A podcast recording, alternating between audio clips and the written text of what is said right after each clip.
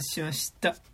はい。はい。えー、ということで、底辺文化系トークラジオ29歳までの地で第430回ということで、はいえー本日が2022年の、えー、11月の7ですね、はい。えー、でございますが、最近、なんか、はい。早稲田松竹にうん。映画を見に行くときは、うん。うん。だからね、早稲田松竹っていうか多分、うん。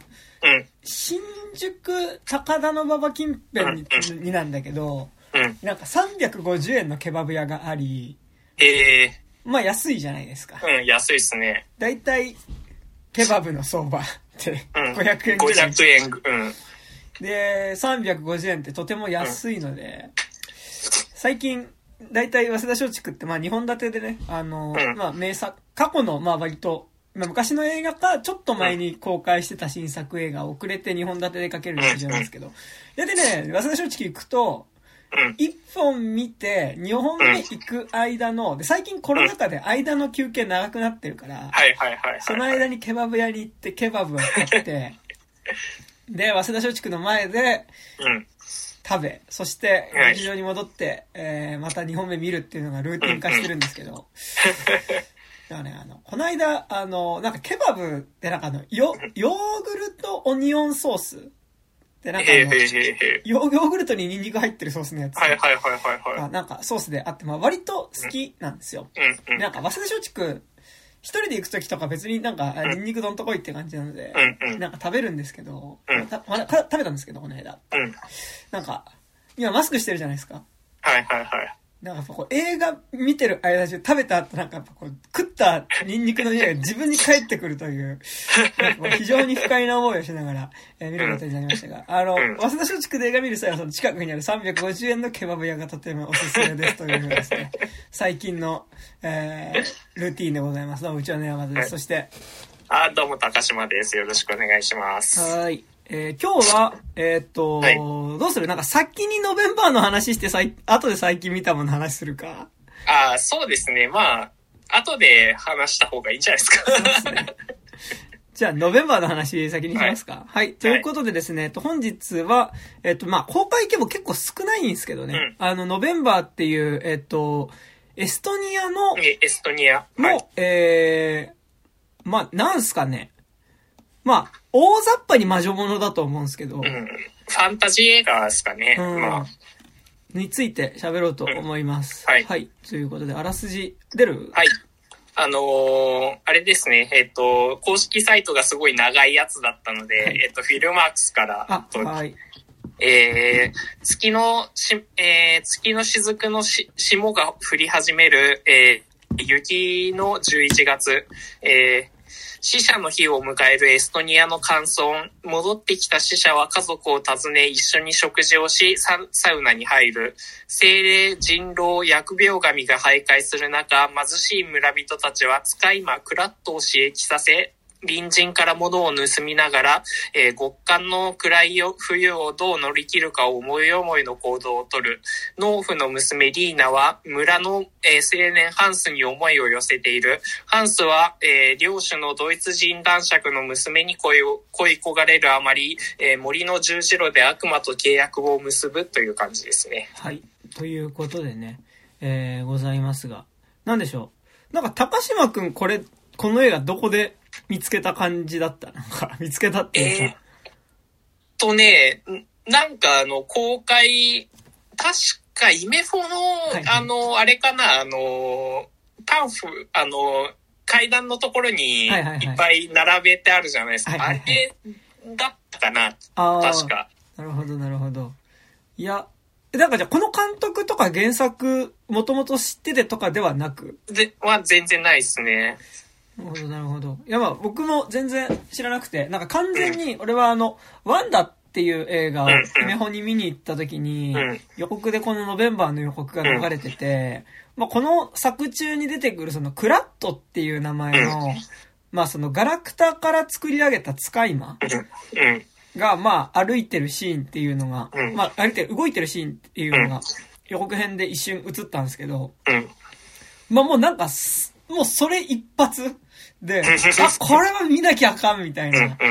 感じで、まあなんかその、要はクラットっていうのがなんだろう、まあその、針金とかを組み合わせて作った、なんかまあ、動くかかしみたいな感じなんですけど、なんかなんだろう、多分その、一番雰囲気的に近いのはヤンシュワンクマイエルの。多分一連のそのコマ撮りアニメーションに出てくる、なんかこう、グロテスクだけど可愛らしい、なんかガラクタで作られた何かみたいなのにすごい近いんだけど、まあなんかでも、こう、ヤンシュワンクマイエルの映画とやっぱ明らかに予告編見ただけで違うのが、ヤンシュワンクマイエルのは、要はコマ撮りで撮ってるから、うんその、コマ撮りの動き、的な動きをしてるキャラクターと、その普通に、こう、いわゆる、用意、アクションで動いてる役者さんの動きみたいなものは同じ画面に存在し得ない。うんだからそれが逆にそのコマ撮りの魅力にもなってるわけだけど。でもそれに対してこう明らかにこの、えっと、ノベンバーって映画の中ではそのヤンシュワンク・マイエル的なビジュアルのキャラクターが、まあ、その、普通に、こう、アクションで動いてる役者とか多分同じ画面に存在している。で、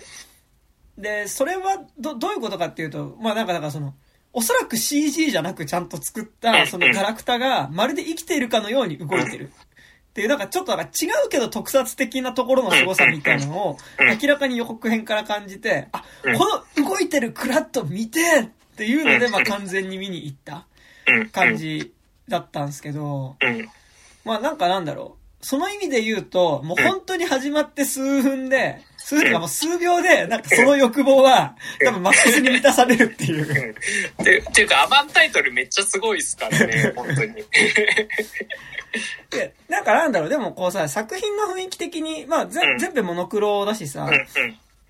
うん。その、まあなんかこ、この分け方するのはあれだけど、やっぱな娯楽作と、なんかもうちょっとその、うん、まあ娯楽作の対比を文芸作品っていうのもあれだけど、うんまあなんかその、もうちょっと文芸作、なんか、なんかその、うんいわゆるエンタメと、多分アート映画みたいなの分けたときに、うん。まあ明らかにその、まあ、イメホでかけてるって時点で、まあ、うん。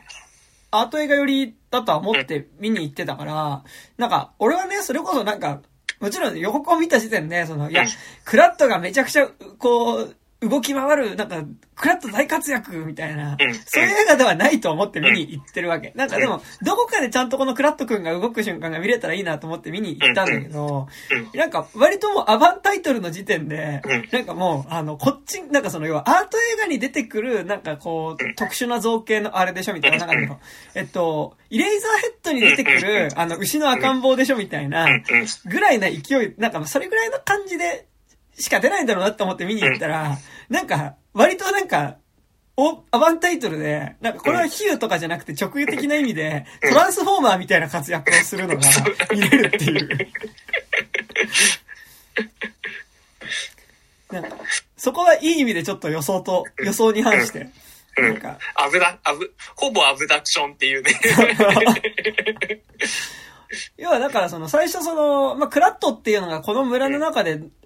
どう機能してるかっていうのを、まあ、見せるためにその、うん。要はクラットが勝手に人の誰もいないその牛小屋の中に忍び込んで、牛を一頭盗むっていうところからこの映画は始まるんですけど、まあその盗み方が、その、要は、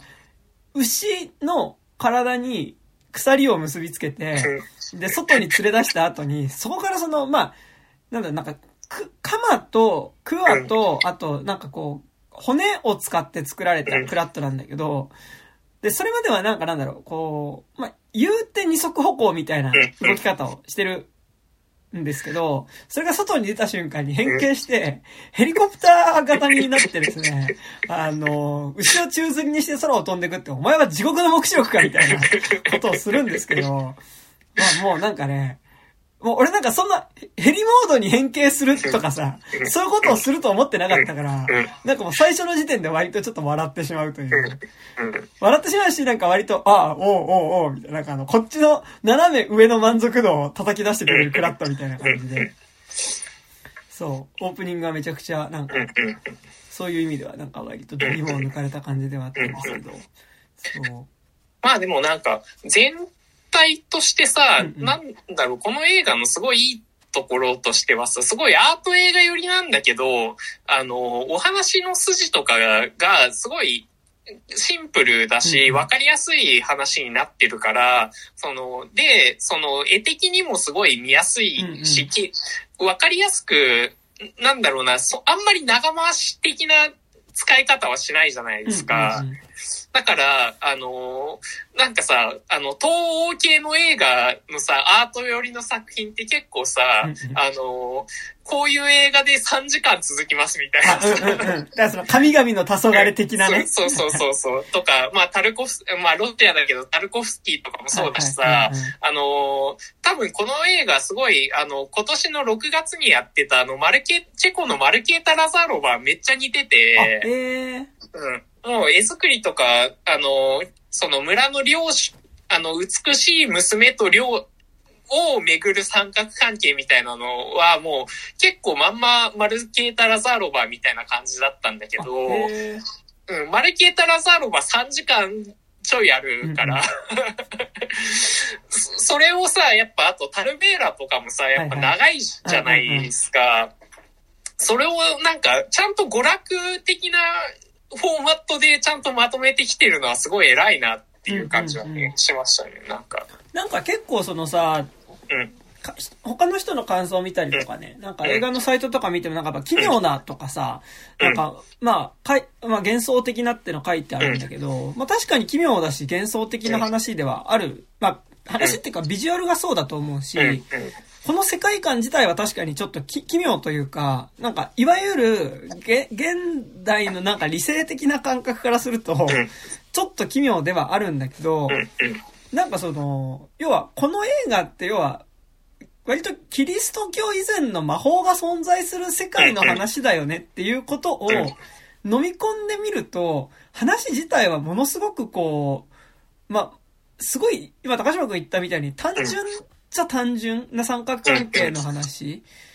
だとは思ってて、でもなんか、そこにやっぱ魔法っていうワンギミックが入ることによって、なんかものすごく美しい映画になってるっていうのが、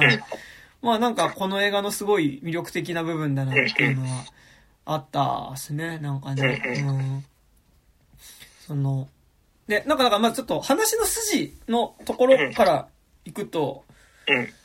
なんだろう、まあだから要は本当にわかりやすいね。今、高島が言ったように、その、領主の娘に恋をしたの農夫の男がいて、で、農夫の男は、えっと、領主の娘と、なんかこう一緒になりたいけど、そこには身分差があって一緒になれないっていうことに悩んでいて、で、今度実はでもその農夫の、あ、農夫の息子はだからその、りょ、りょ、えー領主の娘のことを愛していて、まあ、愛していて、で、今度そのリーナっていう農夫の娘は、その農夫の息子のことを愛しているんだけど、ただでもその農夫の息子っていうのが、領主の娘を愛していることを知っているから、彼女の思いっていうのは成就されないっていうことが、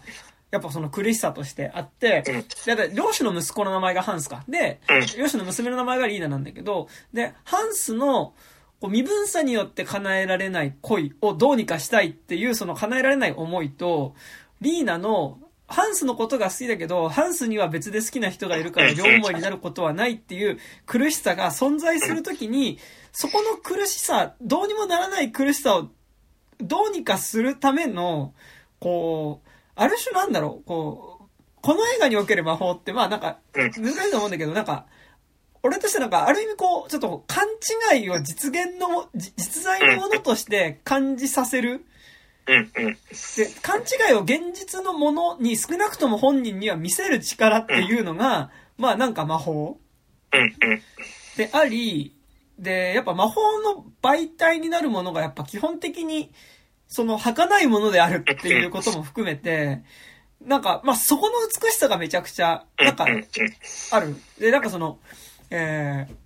魔法の媒介になるものが儚いものであるってなんかすげえ、なんか言、言、言うとりますけど、まあなんか要はね、その魔法の媒介になるものが、そのガラクタか水なんですよね。うん。うん。この映画においては。え、だからその、ハン、で、ハンスっていう、その、まあ、農夫の息子っていうのは、その自分の思い、遂げられない思いを相談するために、まあ、悪魔に魂を売って、その、クラットっていう使い魔を雪で作るんだけど、で、その雪で作ったクラットっていうのによって、そのハンスは、えー、思いは届けられないけど、その彼女に捧げる詩を歌う、詩を書く、詩を読むっていうことができるようになり、まあそれによってこう、一緒になれなくても、その自分の命をかけた思いを相手に伝えようとする、まあ、言葉を手に入れるっていうのがあったり、で、まあ、かたやこの映画の中ではすごいたくさんそのクラットっていうそのガラクタから作られた使い魔たちっていうのが出てくるわけだけど、まあ、結局それって、その思いを込めた、まあ魂を乗り移らせたことによって、生命として動き出すんだけど、やっぱり雪は熱くなれば溶けて水になるし、で、ガラクタはやっぱ魔法が解ければただのガラクタに戻ってしまうっていうところで、その、そこにあるものが要は、その、ぜ絶対的になんかこう、存在してるものではないものにやっぱ思いを託していくっていうことの儚さがあって、で、なんかそういうものに、おそ、そこでの叶わない思いが込められてるっていうことがやっぱこの映画のすごい美しい部分だなっていうのはね、なんかすごい思ってて。なんか作品全体にそのやっぱ水が循環するっていうことは、絶えずずっと、てかなんか、水、水は水だったものは割と絶えず映り続けてうんる。うんうんで、やっぱそれに、その、沈み込むっていうイメージといううんか、うんうん。あその、恋に沈み込むじゃないけど、うんうんその、なんか沼みたいなところにこう、落ちていく感覚と水っていうのがすごい有機的にこう演出されてて、その辺すごいうまいよなって思いましたね。うんうん。なんかちょっと違うけど、やっぱ、うんその、シェイプオブウォーターにおける、水の使い方、やっぱなんか、やっぱ魔法映画ね、やっぱね、うんみ水の使い方がうまいかどうかっていうのは結構ね、なんか重要なポイントとしてあるなっていうのはうんうんね、そう。なんかやっぱ、ま、まあ、その魔法に限らないけど、やっぱその思いの度合いが強い映画。で、映画っていうのはやっぱその、水の演出ってすごい、やっぱ、水がどこに流れていくかとか、その、やっぱそれって水が流れてるってことはやっぱすごいなんか不確かなものの中に漂ってるっていうことのやっぱりイメージにやっぱすごい直結しやすいと思うから、なんかだから、その意味でね、やっぱこう、シェイプオブウォーターと今作における水の使い方は近いものがあったなっていうのは、ね、思って。そう。だから今作ずっとやっぱ川の水は流れてたりするし、雨が降ってたりするし、で、雪は必ずあったりするっていう。で、なんならやっぱ冬が始まる手前から始まって、おそらく冬の終わりでこの映画終わっていて、っていうのもやっぱりその、ある意味、こう、雪、なんか水が形を持って保たれているっていう、冬の時期だからこそその、ある種魔法が存在している世界でもあるっていう、なんかその感じでもあるんですよね、なんかうんうん。ね。そう、あとやっぱり、その、まあ僕常々言ってるんですけど、その、冬って、やっぱその抽象的な世界だからこそ、感情がより浮き立ってくるっていうのが、やっぱ今作とかも多分、モノクロだったけど、多分、あ、これってし、あの、白い、白とか、その、結構抽象的な空間の中で、こう、すごい、抽象的な空間だからこそ、ものすごく対比として、その人間的な泥臭さみたいな、うんうんうんその感情面がすごい浮き出してくるっていうのは、あの、めちゃくちゃ、うやっぱ意図的に描いているよなっていう。多分これ夏だったらもっとうんう、んその、身体性みたいなものに、こう持ってかれちゃって、うんその感情そのものって映り込んでこないと思うんだけど、やっぱ冬であるからこそ感情が出てくるっていうのはね、ありますよね。そうね。だしなんか多分その冬によって感情が現れていくところにプラスアルファでその魔法が実在する世界だよっていうドライブがかかってるようなことによって、なんかなんだろう。この映画はやっぱ純感情的というか、なんか純恋愛的？純愛じゃなくて純恋愛的な、だからその恋愛みたいな関係における感情が、えっと、ビジュアルとして、感情自体がビジュアルとしてすごい、うん。えっと、画面に映ってる映うん。画。うん。なんかそれはなんだろう、その、うーん、例えばその今泉力也の映画みたいに、うん。あなんかこう男女の関係でこういうのあるよね、みたいな空気感のうまさではなくて、うん。うん。なんか、この感情の激しさを例えるならばこ、これみたいなことっていうのが、まあなんかものすごくその抽象的に表されてる。やっぱオープニングでわかりやすいのが、まあそのクラットがね、ヘリコプタークラットが飛んで、次ぐらいのカットでその、夜に、こう、雪の中を狼が走っていくんだけど、まあ、その狼が、えっと、走っていく狼と、なんかこう、息をこう、喘ぎながら入っている、その、リーナっていう女性の女の子の姿っていうのが、まあなんか重なっていて、要は、その、まあ彼女が、は、狼に変身ができるっていうことなんだけど、なんかやっぱこう、さ、あの、実用的な意味での魔法ってってさ、狼になるっていうとさ、なんかその、こう、なんだろう、噛みつく能力がとかさ、なんかこう、鋭い刃で戦うぜみたいなさ、そういう方向になるけど、まあなんかそうではなくて、そうではなくもないんだけど、なんかだからやっぱこの映画の雪が降ってるこの世界の磁場では、その、激しい感情を持ってるって、そ、それが叶えられない感情を持っているっていうこととか、あるいはその家にずっとやっぱ閉じ込められていて、でもそこから何か自由になりたいと思ってる感情っていうものが、え狼として駆け、えっ、ー、と、夜、夜中に雪原を駆け回るっていうことが、えっと、え、だからこれは要は、狼って描いてるけど、要はこのリーナっていう娘の、が、要は夜中にその激しい感情を持って、こう、なんか夜眠れずにこう、悶々としてるってことでしょっていうことでもないし、あの、いや、じゃあ娘が狼に変身して走ってるんだよねってそのまんまの多分意味でもなくて、なんかやっぱそそのどうしようもない感情が狼として夜中に走り回るっていう、その感情が狼になるっていうことのリアリティが存在してる世界っていうか。まあ、そ、それ、そうだし、やっぱその、よりその、表現主義的な、まあ、あり方というか、うんうんうん、まあ、比喩なんだけど、比喩じゃないみたいな。難しいね。うんうん、なんか、その感じっすよね。で、なんかやっぱそこに、こう、多分に多分、あのー、まあ、マジックリアリズム的なさ、うんうん。その近代化とか、その理性によって、その世界が見えてしまう前に存在し得た世界の見え方っていうのが多分そこには同時にやっぱりあるっていう感じで、そう。で、まあ、なんかその話もちょっと後でしたいんだけど、なんかでもその前にやっぱこの映画すごいやっぱ美しいのはやっぱその、クライマックスに向かうにつれて、その、三角関係のうちの二人、だからその、ハンスはもう自分の命を捨ててでも、やっぱその、最後に自分の気持ちを、捨てても、捨ててもっていうか、やっぱ自分の人生を捨ててでも、まあ、全てを捧げて、その両親の娘に自分の愛の言葉を綴った詩を、こう、届けようとするっていうことと、リーナの、どんな手段を使ってでも、まあその、要はもう完全にハンスが私を愛してくれることはないなって分かった上で、でも、そのハンスの気持ちを騙してでも手に入れたいっていう気持ちっていうのがやっぱりこう高まっていく後半にかけてっていうのはまあすごいやっぱ美しくて、なんかやっぱどっちも、それが手に入らないことは分かってるんだけど、そこに、あの両思いになることがないって分かってる相手に対して、でもその気持ちをと、なんかこう、届けようとするっていうことが、この映画ではものすごく美しく描かれていて、やっぱその、で、まあ、ハンスはだからさっき言ったようにその、詩を届けようとする、するんだけど、で、リーナは何するかっていうと、まあ、魔女に頼んで、その、私を、まあ、一瞬だけその、領主の娘に変えてくれって言って、で、そこでその、領主の娘から盗んできたドレスを、まあ、身につけて、その、もう一世一代の自分の人生をかけた、その詩を、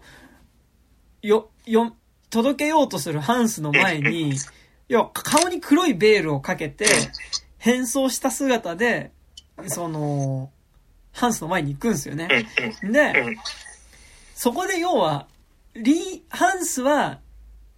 領主の娘に化けたリーナを領主の娘だと思って、愛を告げて、で、リーナは、ハンスが見てるのは私じゃなくて領主の娘のイメージだっていうことを分かった上で、でも私は今、ハンスから、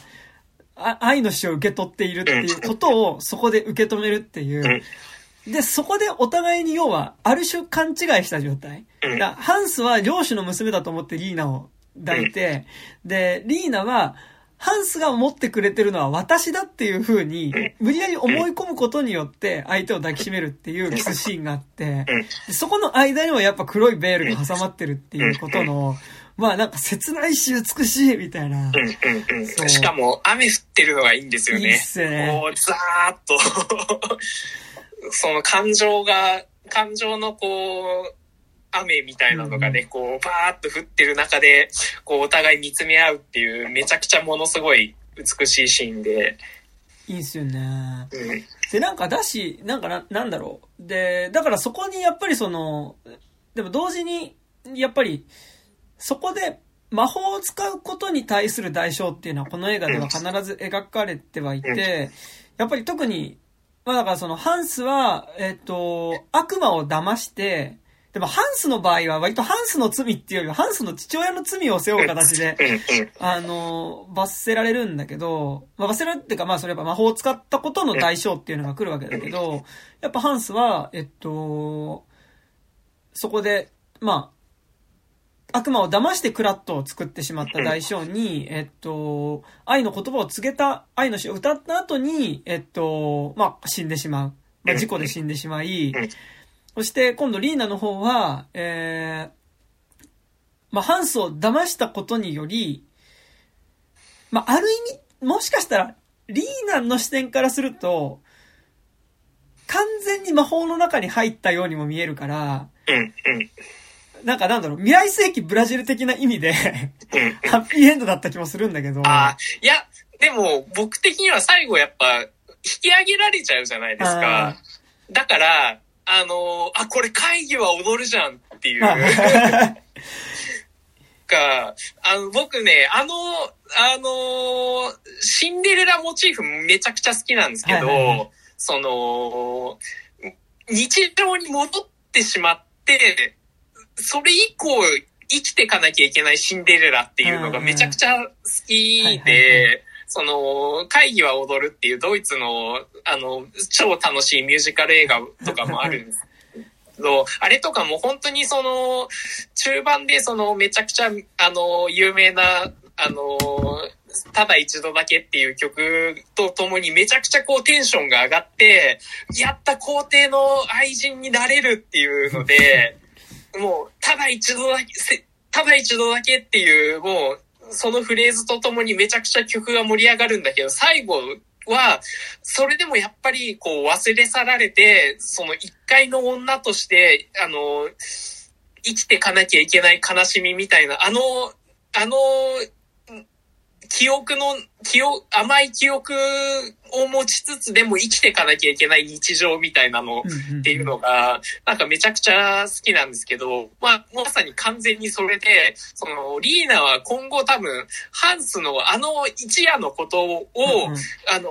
もう絶対に他の人を愛すことはないけど、それでも、あの、生きていかなきゃいけないっていうので、で、多分それって多分その、あの、リーナに魔法をかけてくれる魔女のあ人も、そうね。多分、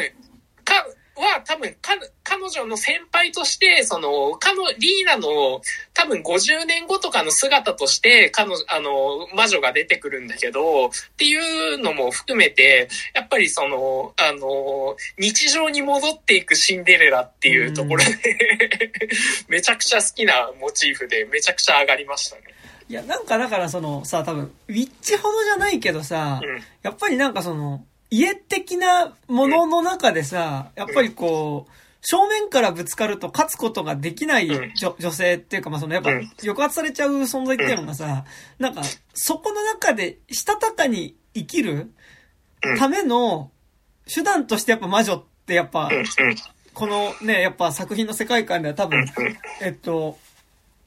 特にそういう描かれ方をしてて、で、ウィッチみたいにさ、やっぱウィッチのやっぱいい部分でもあるけどさ、やっぱウィッチって魔女になることによってさ、やっぱりその、居ご、生きることがしんどい共同体みたいなところからさ、解放されてくっていうこと。まあ、そして多分にそこの、生きるのがしんどくなる共同体っていうのはやっぱキリスト教的な場所だったりするわけだけど、やっぱなんかこう、そこから解放、なんかウィッチはなんか最後、やったーって感じで、脱出みたいな映画だけど、やっぱ今作はね、なんか、その、そこでやっぱ現実に戻ってしまう。で、なんか俺が未来世紀ブラジルで、で、この後多分さ、しんどいのってさ、途中で出てくるさ、その、要は、まあなんか、豚みたいな声で泣く男っていうのとリーナはさ、で、自分の父親が勝手にその男と娘を結婚させるっていう約束をしてしまったから、リーナは多分あの男と結婚しなきゃいけなくなるじゃないですか。で、だから最後その、リーナが川から引き上げられた時に、同時になんかそこの川に埋まってた宝っていうものが見つかって、で、リーナを救い上げた、その、農夫の夫婦っていうのが、周りに出てきた宝を全部奪っていくんだけど、その中で見つかった唯一なんか、ね、ペンダントみたいなのだけを、これはあんた結婚式の時につけなよって言って、彼女の、こう、顔のところにね、そのペンダントをかけて、立ち去るっていうのがラストなんだけど、まあもう、あのペンダントって、要は多分、あの、豚みたいな声で泣く男との結婚式のためのペンダントじゃん。って思うと、やっぱ、ものすごいこうさ、あの先にあるものが結構やっぱ受け入れがたい感じだっていうのはすごいわかるわけで、でもなんかやっぱその中でも唯一こう、好きだった相手との、で、そこでなんか多分、嫌なこの後の人生っていうのが続く中で、でも、こう、好きだった人と一緒になれたっていう錯覚というか、その幻想自体は持ち続けることでなんかやっぱかろうじて生きていけるみたいなのがあるわけで、で、なんかそのさっきのね、高島君の話だと、こう、その魔女の、ま、主人公に魔法を授ける魔女っていうのが、まあ、あるシーンでこう、まあ、別のその老人とね、一緒に並んだ時に、なんかその、お前、その、そういう、ま、魔法みたいなので、なんかあんまりね、なんか良くないよね、みたいな話とかをしてると、でも私も、で、なんか、えっと、なんだっけな、あんなにその、激しい感情のままで、その、彼女を突っ走らせることが危ないんじゃないのか。な、なんでお前それに力貸すんだみたいなこと確か、その、おじいさんに、その、彼女が問われた時に、いや、だって彼女は昔の私、昔の私も同じような感情を持ってたことがある。あなたに対してねっていう。で、まあそこに対して、ああ、なんかごめん。で、あのシーンめっちゃいいんだよね。なんかあの、あの、なんかその感情、そっか、あの時そうだったんだみたいな、受け取れなくてごめんみたいな。で、なんか、おそらく、で、おそらくっていうか、それ直接言うんだけど、その魔女は、その男性のことを愛していたからこそ、えっと、そのパートナーをおそらく呪い殺してるんだよね。そうだね。なんか、そこも含めて、なんかこう、なんか、あの、でも、あの、いや、なんかあの時、なんか、君の気持ちを受け止められなくてごめんね、みたいなことをおじいちゃんの方が言うと、なんかでも、その、魔女のばあちゃんの方も、いやでもほら、私があなたにしたことを思えばさ、みたいなところで、で、あなたの奥さんね、うんたらかんたらみたいな、ああ、そうなんだ、みたいなところとかさ、なんかなんでしょ？う、あの、なんだろう、俺の中での概念としての瀬戸内寂聴が見えたの、そこには。なんかあの、しかもあの後、やっぱ二人で手を握り合うっていうのが、すごいなんか、その、本当に愛してるかどうかはわかんないけど、でも、その、クソな現実っていうのをなんとか、それでも多分、共有してきたよね、みたいなか、感情っていう。で、そ、そ、それへの、その、それ、そこに向かっていくであろうリーナへのなんか哀れみみたいなのも含めて、なんかあのシーンすごい良かったですよね、本当に。で、で、なんかやっぱね、同時にこの映画ってさっき言ったみ、言ったみたいにその魔法っていうのがある種のその錯覚っていうか、なんかものすごいロマンチックなものとして使われているのと同時に、なんか、あ、もうちょっと、もうちょっと別の話なんだけど、もうちょっと別の話だね。えっと、同時にやっぱその、俺がそのハンスの話で思うと、ハンスが領主の娘を愛していたっていうのも、本当に領主の娘を愛していたのかっていうのはかなり不確かなところがある気はしてて、っていうのはやっぱりその、リーナが黒いドレスを着て現れた時に、えっと、リーナを領主の娘だと思い込むんだけど、で、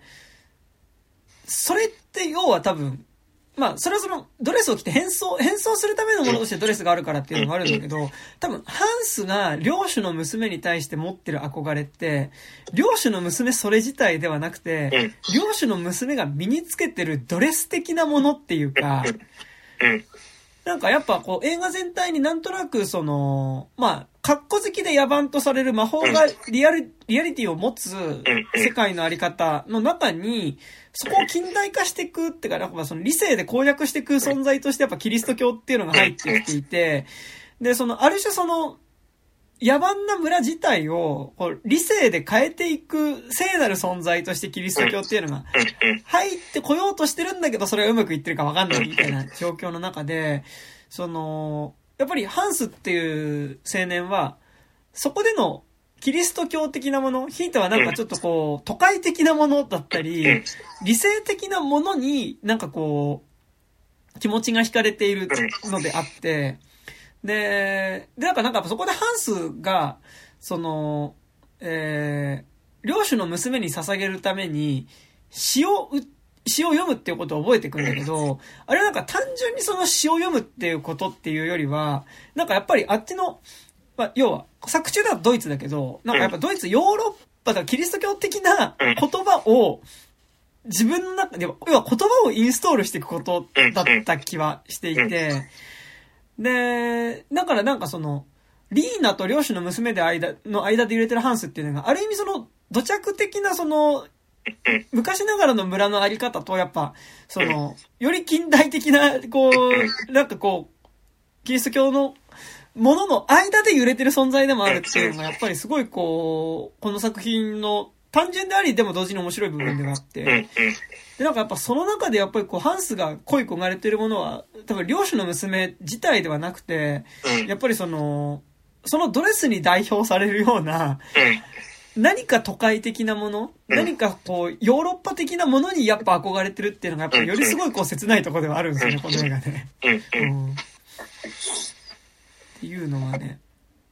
めっちゃ思ったんですけど。うん。い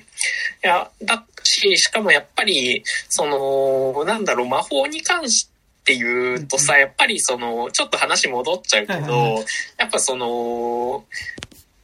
僕らが映画見てる時もそうじゃないですか。その映画っていう魔法の瞬間を 見て、クソな現で、もう2時間で終わってしまって、その劇場から出るとクソな現実待ってるんだけど、でもなんとかその、魔法の瞬間を、があるからこそ、その、生きていけるっていうところで、映画自体の魔法性みたいなのと、やっぱ、その、なんか、っていうのと、その最後のリーナの感情みたいなのってやっぱ結構通じるところがあると思ってて、だからなんかそのやっぱりね、なんだろうな、あの、ハンスにしても、なんかあの、詩、詩を書くんだけど、詩がすごい、あの、拙い。で、そういうのとかもすごくいいなと思ってて、それって、その、洗練じゃない、洗練じゃないし、その、あの、なん、なんだろうな、その、そこで、その、プロになりきれないっていうところっていうのって、やっぱ、その、一般の僕らからすると、その、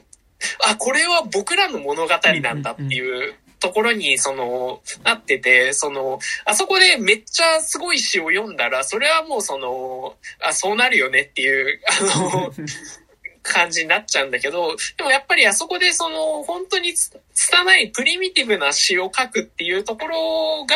そのやっぱり一般の人、日常のを生きる僕たちっていうところの物語っていう風にしてるから、なんかそこら辺もね、なんかそこを、そこをこそ美しく見せるっていうのはやっぱりすごい好きだなっていう感じはありますよね。うんうんうんそう、そうなんですよね。なんか、やっぱ、あそこのさ、やっぱまあベタだけどさ、あそこの、要は、雪だるまで作ったクラットはさ、原料が雪だから、なんか水だから世界中をこう循環して回ってるから、なんかもう、すごい知識をたくさん持ってる雪だるまで、で、まあなんかだから彼がすごいこう、ね、そのハンスのために、漁師の娘に捧げる詩を書いてあげるんだけど、いやでも、いや、なんかあれ、雪だるまありがとう、みたいな。これめっちゃいい詩じゃん、みたいな。これじゃあ読むよ、俺、あの子に、みたいな。いや、でも、それでいいの？みたいな。あの、なんか、君が書いた言葉の方がいいと思うよ、みたいな。僕なんか詩とか書けないしさ。いや、なんか伝なくてもいいから、いや、書きなよ、みたいな。なんかあのくだりはとてもなんかやっぱ、ね、あの、雪だるまクラッといいなっていうね。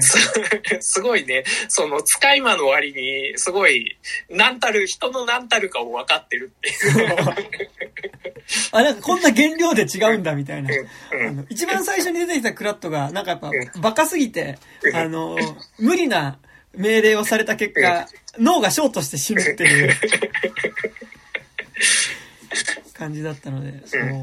なんかだから、そこはすごい美しかったんですよね。で、なんか同時やっぱこの映画でもすごいのが、その、美しい、やっぱロマンチックなものとして、なんか、まあ、れ、恋する若者のね、媒介になっている魔法っていうのの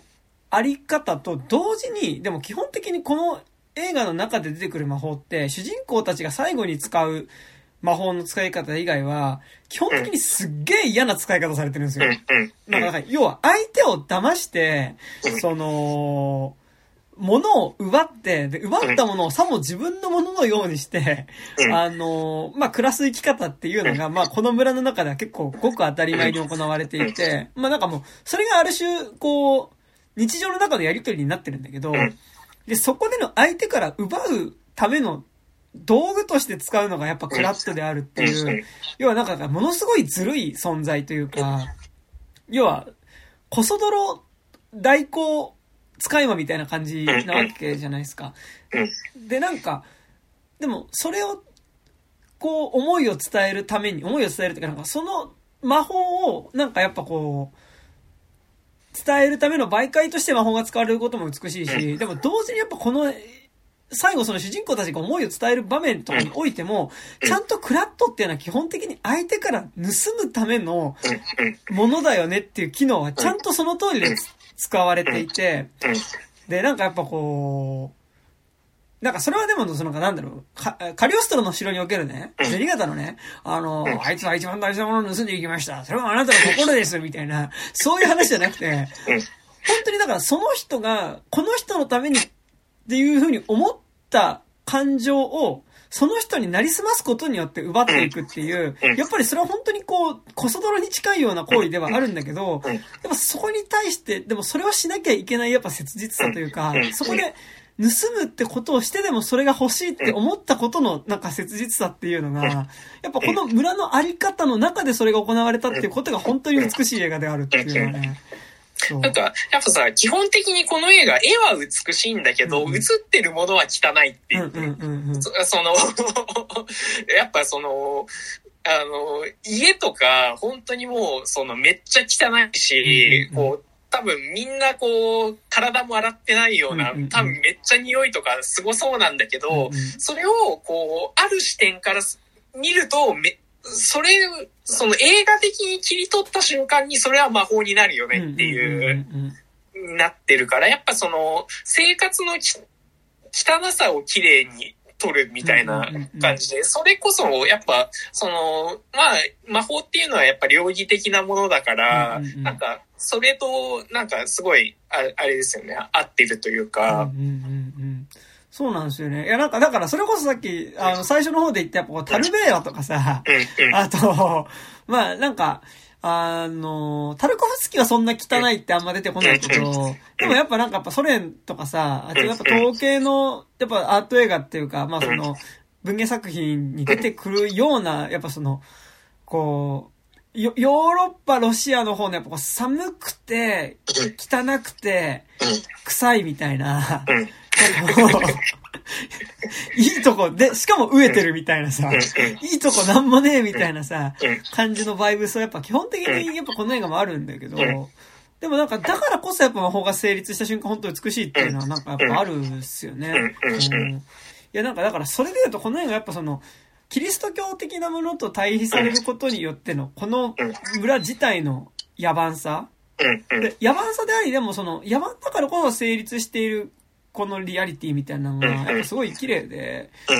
やっぱ、なんか、キリスト教を持ってきてるけどうまく機能してない場所の話じゃないですか。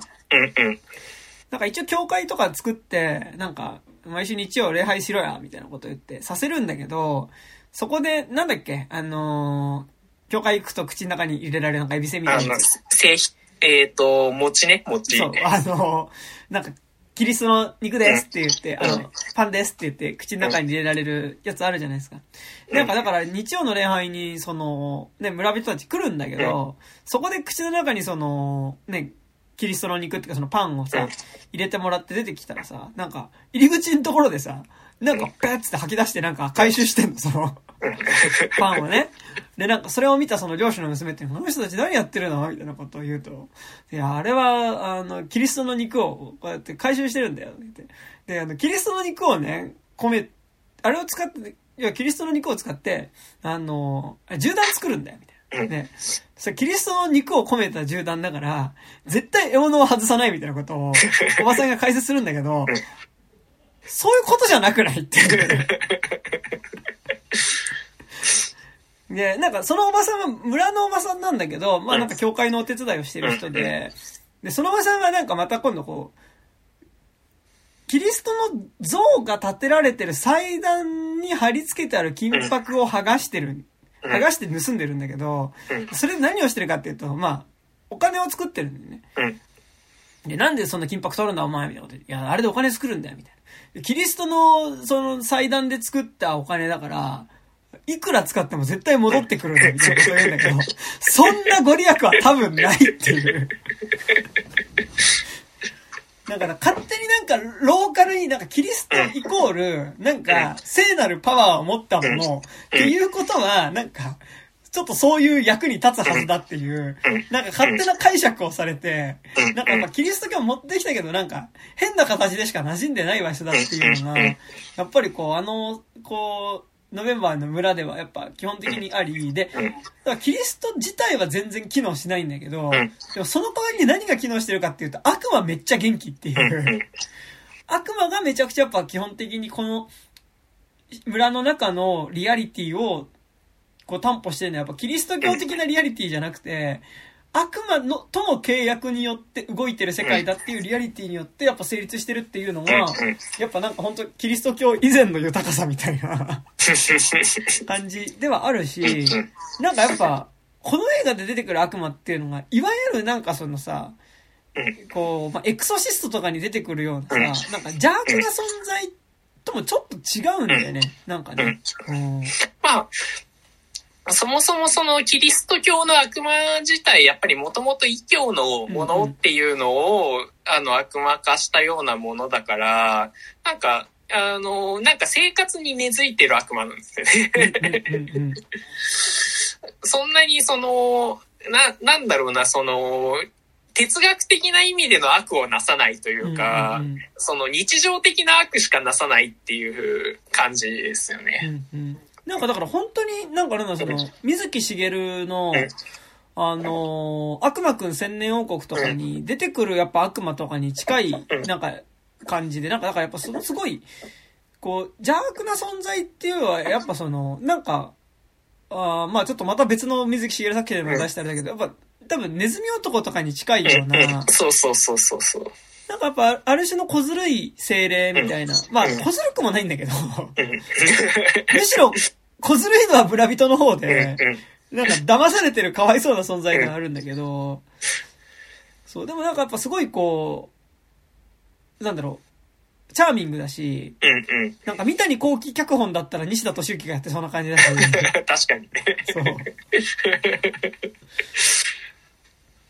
ね、なんかなんかキリストは一切顔を見せないし、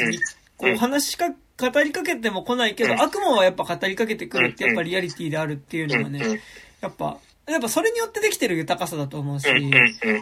だから魔女も悪魔も多分その、いわゆる邪悪なものとして描かれることが多いけど、やっぱこの映画の中では邪悪っていうよりは本当になんか自然と日常の中に、生活の中にそれが根付いてるっていうのがね、うんそう。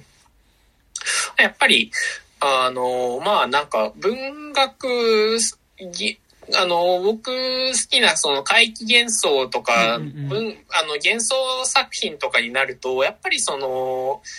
あの、あんまりね、東のやつはやっぱ日本に入ってきてないから、なかなか難しいんだけど、ちょっとまあ、結構似てる感じとしては、そのケルトの感じっていうのがすごい似てて、うんうんあの、イエーツとかが、あの、イエーツっていう詩人が、アイルランドの詩人がいるんですけど、その人が、その、アイルランドの民間伝承とかを、こう、まとめてる、なんか、やつが、えっ、と、ちくま文庫から出てるんですけど、それとか読んでると、やっぱりすごい似てる感じというか、そのキリスト教、一応その道徳観としてはキリスト教が入ってるんだけど、すごいせなんか、あの、めっちゃ精霊出てくるし、なんか、ま、あの、なんか精霊使いみたいな、なんか、あの、すごい魔女っぽい人も出てくるし、で、魔女は魔女でいるんだけど、それはやっぱちょっとキリスト教的な、あの、価値観というよりはなんかすごい小ずるい、小ずるい、なんか自分の、自分が一番大事なみたいな、そういう魔女とかが出てきたりとかしてて、なんかその、キリスト教と異教の感じのハイブリッド感っていうのはすごい、この、あの、感じとすごい似てて、なんか多分、そのやっぱイギリスとかフランスとかイタリア以外の他の国って多分結構この価値観だよねっていう価値観というかその伝伝統感っていうかうんうんうんっていうのはね結構ありますよね。ね、なんかやっぱその、まあ、ちょっとベタだけど、諸星大二郎の、やっぱね、あの、妖怪ハンターに出てくる、その、キリスト教の話だったりとか、まあ、あと結構まあ、韓国系の映画で出てくるやっぱこう、キリスト教とかもそうだけど、なんか、やっぱちょっとこう、ローカライズされた感じというかさ、やっぱこう、土着の宗教と混じったりとか、ど土着の価値観、その土地土地のローカルな価値観と結びついた結果、その、いわゆるキリスト教ではなくなって、なんかこう、なんか特殊な信仰になっていたり、いや、そんなものは聖書には一切出てこないみたいなのがバンバン出てくるようになってたりするようなものっていうののなんかやっぱこう、そのリアリティの豊かさっていうかさ、うんうん。ただね、結構ね、これむずいのは僕らって、その、カトリック中心史観に入ってるかはいらそう感じるんだけど、あの、ギリシャ正教とかだともうちょっとやっぱスピリチュアルなんで。あの、まあ、ロシア正教とか、まあ、向こう、その、正教会っていうのは、その、カトリックみたいに総本山がないから、その、国々ごとの正教会になるんだけど、その、思う、あの、多分一番その原初のキリスト教みたいなのが残ってるのが東あの東方教会なんですよ。うん。で、で、その、それからカトリックっていうのが、あの、は、は分派して、その後にプロテスタントできてるから、その、原初の結構一番その、霊的な感、感性が強いのが正教会で、で、その、やっぱり、あのー感じからすると、やっぱりこの、なんて言うんだろうな、多分、あの、そっちにも、そっちのキリスト教的には結構近い感じというか、うんっていうのはね、あり、あって。で、多分、その、今のヨーロッパとかを見る上ですごく難しいのが、はいその、カトリック的なものっていうの、カトリックの普普遍主義みたいなのと、近代の、近代性みたいなのがイコールになっちゃってそうね。るから、はいはいはいはい。だから、その、結構ロシア文学とかはもう本当にそうなんだけど、そのど、自分たちのキリスト教信仰とその近代性っていうのが全く相反して、その中で苦しむっていう話が多いから、やっぱり、その、そのカトリック的なその、せまあ、特にフランスとか、フランスの近代思想みたいなのと、カトリック性みたいなのがすごい、僕らの中では結構い、あの、ど同じものとして扱われてるし、まあ多分それって思想的には多分、みんなそうだと思うんだけど、その中での、あの、葛藤みたいなのもあるから、やっぱりその、なんか、あの、すこういう映画見ると、ちょっとそこから脱臼させてくれるというか、違ったキリスト教のあり方もあるよなっていうね。だからやっぱその、やっぱ科学的に世界を見ていくって、やっぱその、うん。まあ言葉によってぶ分解していくっていうこととやっぱ多分カトリックみたいなことが結びついてるからさ、やっぱその、で、もともとの科学ってその、神の存在を証明するために始まってるものだったりするからさ、なんかってなってくると、やっぱりその、科学イコール多分キリスト教みたいなさ、まあ、近代みたいなことになってくるけど、かだから、そ、そことね、なんかやっぱでも、それ以前の別に科学とか理性と一致してるわけじゃないキリスト教みたいな、理性と一致してないって言い方するとあれだけど、っていうのがやっぱね、あるっていうのは、ね、そうですよね。そう。なんかいや、うん。だから、それってさ、すごい、あのー、マジックリアリズムの感じとやっぱすごい似ててさ、その、理性じゃないあの、まあ、文学とかの話になっちゃうけど、その、フランスの文学とかって、その、結構普遍的な私があるっていうか、その、基本的にはベースとしては、その、デカルトの我思うゆえに我ありの、その近代的な自我がめっちゃちゃんとある人たちがやってる。でで、イギリスとかも結構そ、そこへの疑いはないんだけど、どんどん東に行ってくると、そのドイツになってくると、あれ？でもそれってちゃうくね？みたいな、あの、感じが増してきて、で、どんどん東欧に、東欧からロシアになるにつれて、やっぱその、そそれって本当なのっていうか、その、近代的な自我っていうところの確かさみたいなのはない、あの、じ、土壌で、やっぱ作品とか作られてくると、やっぱそういう感じになってくるよねっていう。まあ、だから、その、なんか、明晰さがないっていう、明晰さがないっていうのが悪口にならないというか、その、基本的に理性で計り知れないことでも、それってリアルの中ではあるよねっていうところになってくるから。なんかやっぱその、やっぱそういう、リアリティのリアルっていう時が、やっぱすごい理性的と、やっぱイコールになっちゃってる感じっていうのがあるけど、やっぱ、この、この映画とか、この映画およびやっぱマジックリアリズム的な作品ってさ、やっぱその、いや、なんかその、説明できないけどリアルなことってあるよねっていうリアルだから、ね、なんかそれってでも実はなんか、今、なんだろう、本当に感覚的にそれを持つことってすごい難しいんだよね、なんかね。そそう、そうなんですよね。やっぱもう、あの、科学の心がセットされちゃってるし、まあ、教育からそう、そうなっちゃってるから、まあ、それは、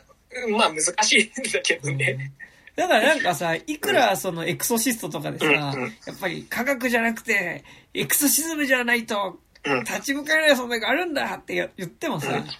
でも、それを見てなんか、あ、そうかって思って見てもさ、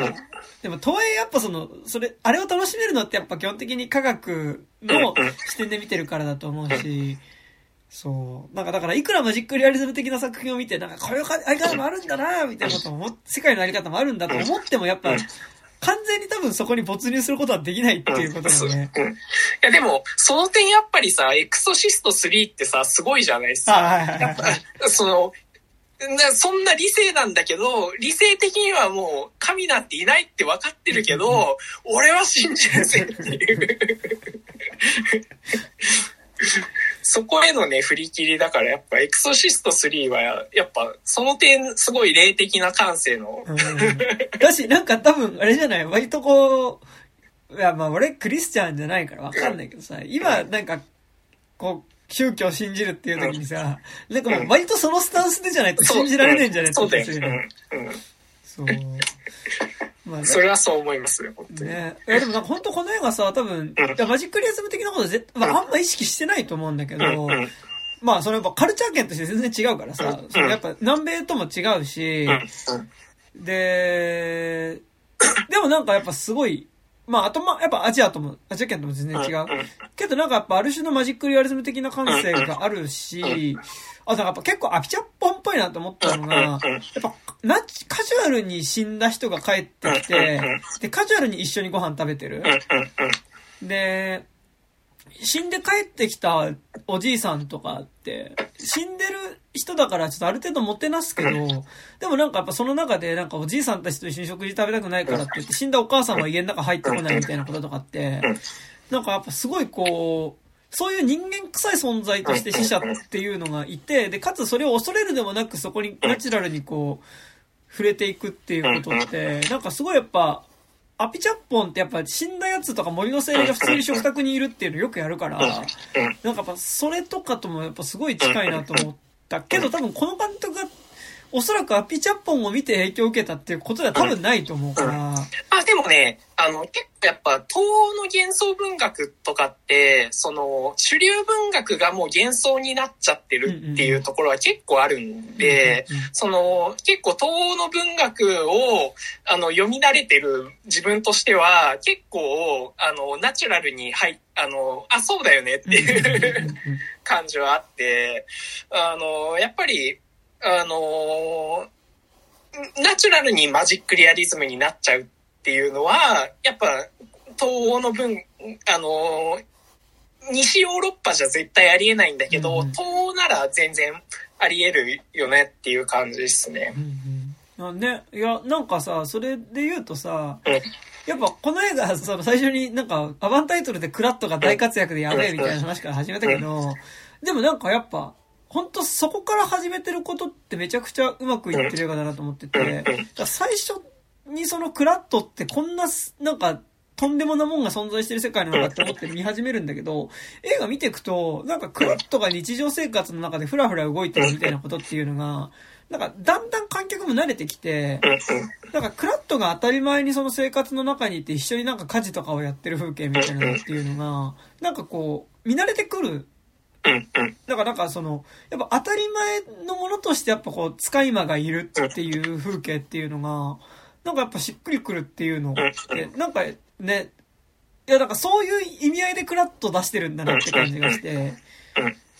明らかに異物なんだけど、異物が異物じゃなくて当たり前のものとしている、やっぱ絵っていうかさ、なんだなって感じは。うん。で、なんかすごい、ほ、あの、褒めたい点としては、あの、それをちゃんと信じてるっていう。あの、ちゃんとその疑ってないクラットの存在ってあるよねっていう前提でちゃんと映画が撮られてるというか、うんうんうんその、なん、なんかしらの、その、なんか日、異界、異物として撮ってないっていうか、そのクラットをクラットとして撮ってるっていうか、その、そのなんか信じてる感じっていうのはすごい、あのーハリウッドとかにはない感じだよなっていうのは。んんで、やっぱ、あの文化圏の違いから来るものだけど、多分、そこの感性めっちゃいいよなっていうのはね、うんあります。なんか多分さ、せっかくこんなクラットとか作ったらうんさ、多分大活躍させたくなっちゃったりとかすると思うんだけど、うんやっぱ本当にそういう出方はマジでしないうんうん。っていうのがね、なんか、あのーいい、いいんですよ。なんか、ち ょっと違うけど、マジでなんかなんだろう、こう、あの、タトゥーインの惑星の中にいる、なんかこう、アンドロイドとか、なんかこう、なんとなくその、画面の隅に映ってる何かぐらいな感じでいるんだよね。なんかやっぱこう、クラットっていうのがね。そう。だし、でもなんか同時にやっぱそのクラットとその会話をするシーンとかがやっぱすごい素敵だったりするし、なんか、クラット意外とこう、アクションじゃなくて、うん。なんかこう、言ってることいいこと言うやんみたいなところで、なんか存在してたりもするっていうのが、そう、とても良かったですね、なんかね。うん。あとなんか、ちょっと思ったのが、さっきウィッチの、はいはい。あ、の、名も、タイトル出たけど、結構ロバート・エガースにすごい作風として似てるなっていう感じは、なんか結構思って、なんか、ライトハウスの結構、これってギャグじゃねみたいな。な感じの、あの、ギャグの入れ方とか、あの、まあ、あと、もろ、表現主義っぽい絵作りの感じとか、意外と似てるよなっていうのはすごい思っなんか、あの、漁師の羊がさ、いあの、なんか、野ぐそしてさ、なんか、おならする、するシーンとかさ、なんか絶対そこから撮らなくてもいいのに、なんかちゃんと入ってたりとか、なんかそういうその、なんだろう、あの、ずる、あの、農民たちのその小汚さアピールみたいなのとか、あと、なんか、あの、なんだろう、あの、あの、メイドさんに惚れてる男が。あの、魔女に美薬を、の作り方を教わって、それを食わせに行くシーンとかの、あの、これもうギャグだよねっていう。いや、あれ、あれやばいよね。だって、うんこパンだからね。要はね。本当よ、ほん、あそことか、なんか、あの、ライトハウスの、なんか、これなんか、もうギャグだよねっていう感じとかと、結構、なんか通ずるところはすごいあったよなっていう感じだよね。ね、やっぱでもライトハウスで言うとさ、うんこいつ本当ならばっかしてやだな、みたいなこととかさ、やっぱあの、寒くて、汚い。寒くて汚いの嫌だなっていう感じがすごい伝わってくるのがなんかね、そう、なんか、その感じも似てるよね。で、なんか、うん。やっぱそことなく、そこはかとなくなんかやっぱちょっとこう、えっと、下ネタ？うん。しかもなんか、セックス系の下ネタっていうよりは、割と排泄物系の下ネタで割とこう来る感じとかも、ちょっと近い感性ではありますよね。そう、そうそう。なんか、すごい、ロバート・エガスは完全に理性的な作家だけど、なんか、やっぱ、これはすごい、そ同じものを多分摂取してるんだろうけど、すごいお国柄の違いだよなっていう感じはね、うんなんかめっちゃ感じましたね。そうね、ロバート・エガンスとか、多分その、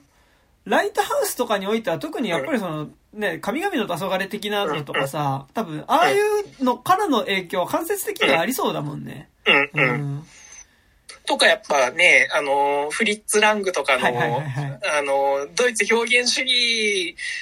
っぽいことをやりたいっていうのは、うんうんうんね、あるから、この映画もやっぱ、どちらかというとやっぱそういうね、うんうんうん。感じだし、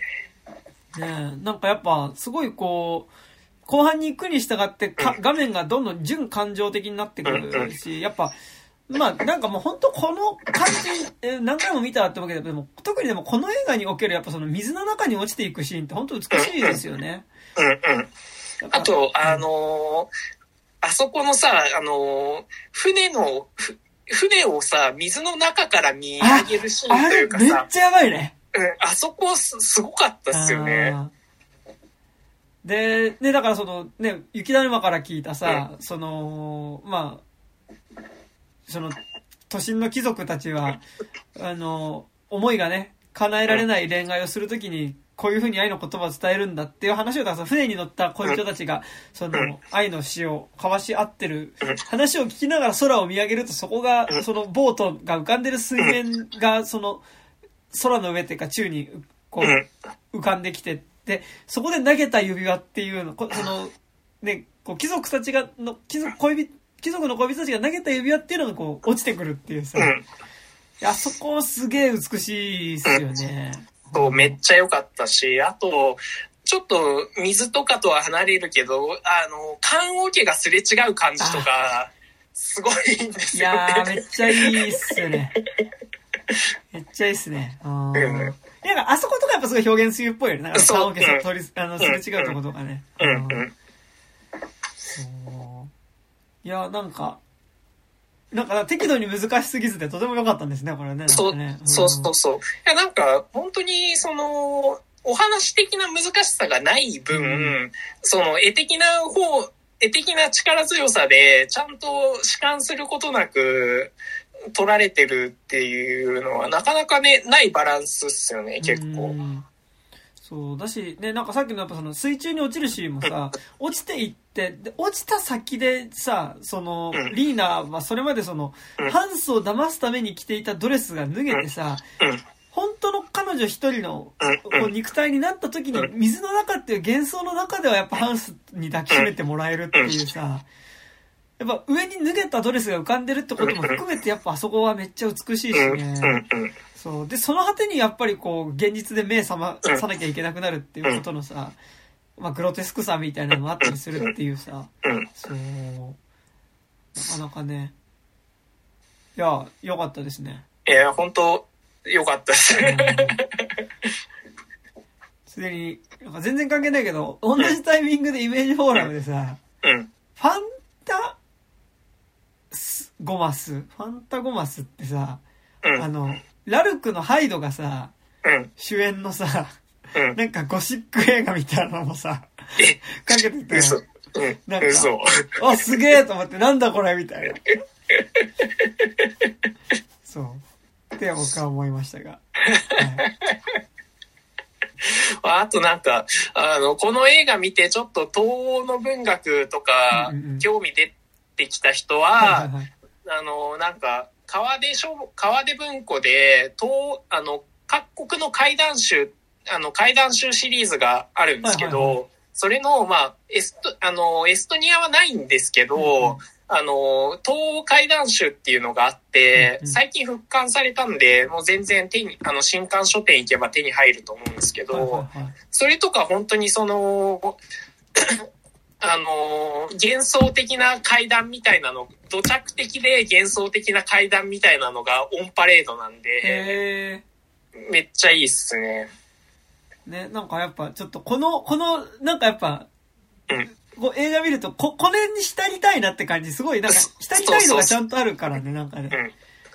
あのね、やっぱね、東欧の、東欧の訳されてる作品とか、本当にね、結構、大体、あのー結構家にあるんで、はいはいはいはい。あの、い幻想的な作品とか、すごい、まあ、東欧もめっちゃ広いから、なかなかあれなんですけど、でも、東欧怪談集めっちゃくちゃいいですね。あの、チェコとかいは、いポーランドとか、あと、まあ、セルビアとか、ルーマニアとか、あと、い、あの、国じゃないけど、あの、ユユダヤのイデッシュ語で書かれてる作品とか、うんうんハンガリーの作品とか、ああの辺のその階段っぽいのが、あの結構純文学味含めて、も込みで結構、なかなかね、ちょっと読みづらいかもしれないけど、はいはいはいあの、すげえ面白いのが出てるんで、めっちゃ、よかったらぜひぜひって感じですね。へえ。次これさ、これの原作って翻訳では出てない日本語？出てないと思う。ね、なんか、その、向こうではなんかもうめちゃくちゃ読まれてる本ですって書いてあるけど、全然放題では、や、訳された題では出てなかったから。うん多分ね、エストニア語とかだと翻訳者がいいないから。多分、英語からとかの重役になっちゃうんだよね、多分。分。なるほど、なるほど。まあでもうんうん。うん。ファン、結構、東欧のファンタジー系の作品って需要あるから、なんか出ても良さそうな感じはしますけどね。ね、てかなんか逆にこのタイミングで出せばいいのにって感じすごいして、なんかね。うん。ぜ、ね。逆にこの、これが映画単体でなんか公開されてることの方が割と謎だなって感じ。う ん確かに。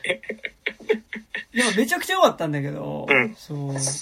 あと役者さんもいちいち顔良かったしね。なんか、あれなんか4人以外、なんかメインの4人以外はほぼ、あのーその、その辺の人というか、えー、あ、うなんだの。、役者じゃないみたいですね、なんか。てか、なんかなんだろう。あの、メインの4人いいんだけど、なんかうんメインの4人は逆にすごい整った顔ではある。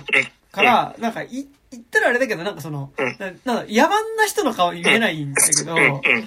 あの、それ以外の人たちが、なんか本当になんかその、なんだろう、人間らしい顔をしてるというか、特にあの、最初にそのさ、あの、領主の屋敷で働いて、あの、ドレスを盗んでるおばさんうん。の顔とかめちゃくちゃいいよね。めちゃくちゃいいっすね。で、指輪なら切れ端でいいでしょ、みたいな。いや、あの、破いて渡されるみたいなさ。だからやっぱその、盗みを働く村人っぽい人たちがやっぱ本当顔良くて、あの、うん豚みたいな声で泣く男めちゃくちゃいいんすよね、なんか。うんね。ああの辺の、どうやって、あの辺ね、なんかほんとすごいっすよね。そう、なんか、いや、めちゃくちゃいい顔だなっていうのは、そう、なんか、あれによって、あの、なんか場所の、なんかその、やっぱ、こう、ちょっと臭い感じというかなんか、人間の匂いがむ、うんむっとしてくる感じみたいなのが、なんかやっぱすごいあったなっていうのうんで。そう。あってよかった。あとうん、あのー家もすごい良かったっすよね。うんうんうんうんなんか、あんなさ、天井低い中で暮ら、こう、なんかこう、ほぼ鏡ながらさ、こう、生活しなきゃいけないっていう感じが、なんかすごいやっぱりその、の農民の卑屈さみたいなのを、なんかちゃんと、なんか、あそこまで多分低い、あの、あの、屋根の家は、そ、多分、まあ本当にそうなのかもしれないけど、でも、それと、やっぱり天井の高い領主の家っていうのとの対比がやっぱりめちゃくちゃできてたし、なんかそういうところとかもやっぱいちいちちゃんとしてるなっていうか。うん。で、あとやっぱ音楽で言うとやっぱこううん作中で領主がさ、あのクラシックをね、なんだっけ曲わかんない、忘れてたけど、あのピアノで弾くのに対してやっぱりこう、ハンスが家の中でさ、うん。まあムックリみたいなのをさうん、ベンベンって鳴らしてるみたいなさ。もう、あっという間音楽ってとこでもやっぱりこう明らかにその、違うものであるっていうさ、やっぱ楽譜に書き起こせる音楽とそうじゃない音楽っていうのがさ、やっぱりそこでも対比になってたりとかしてて、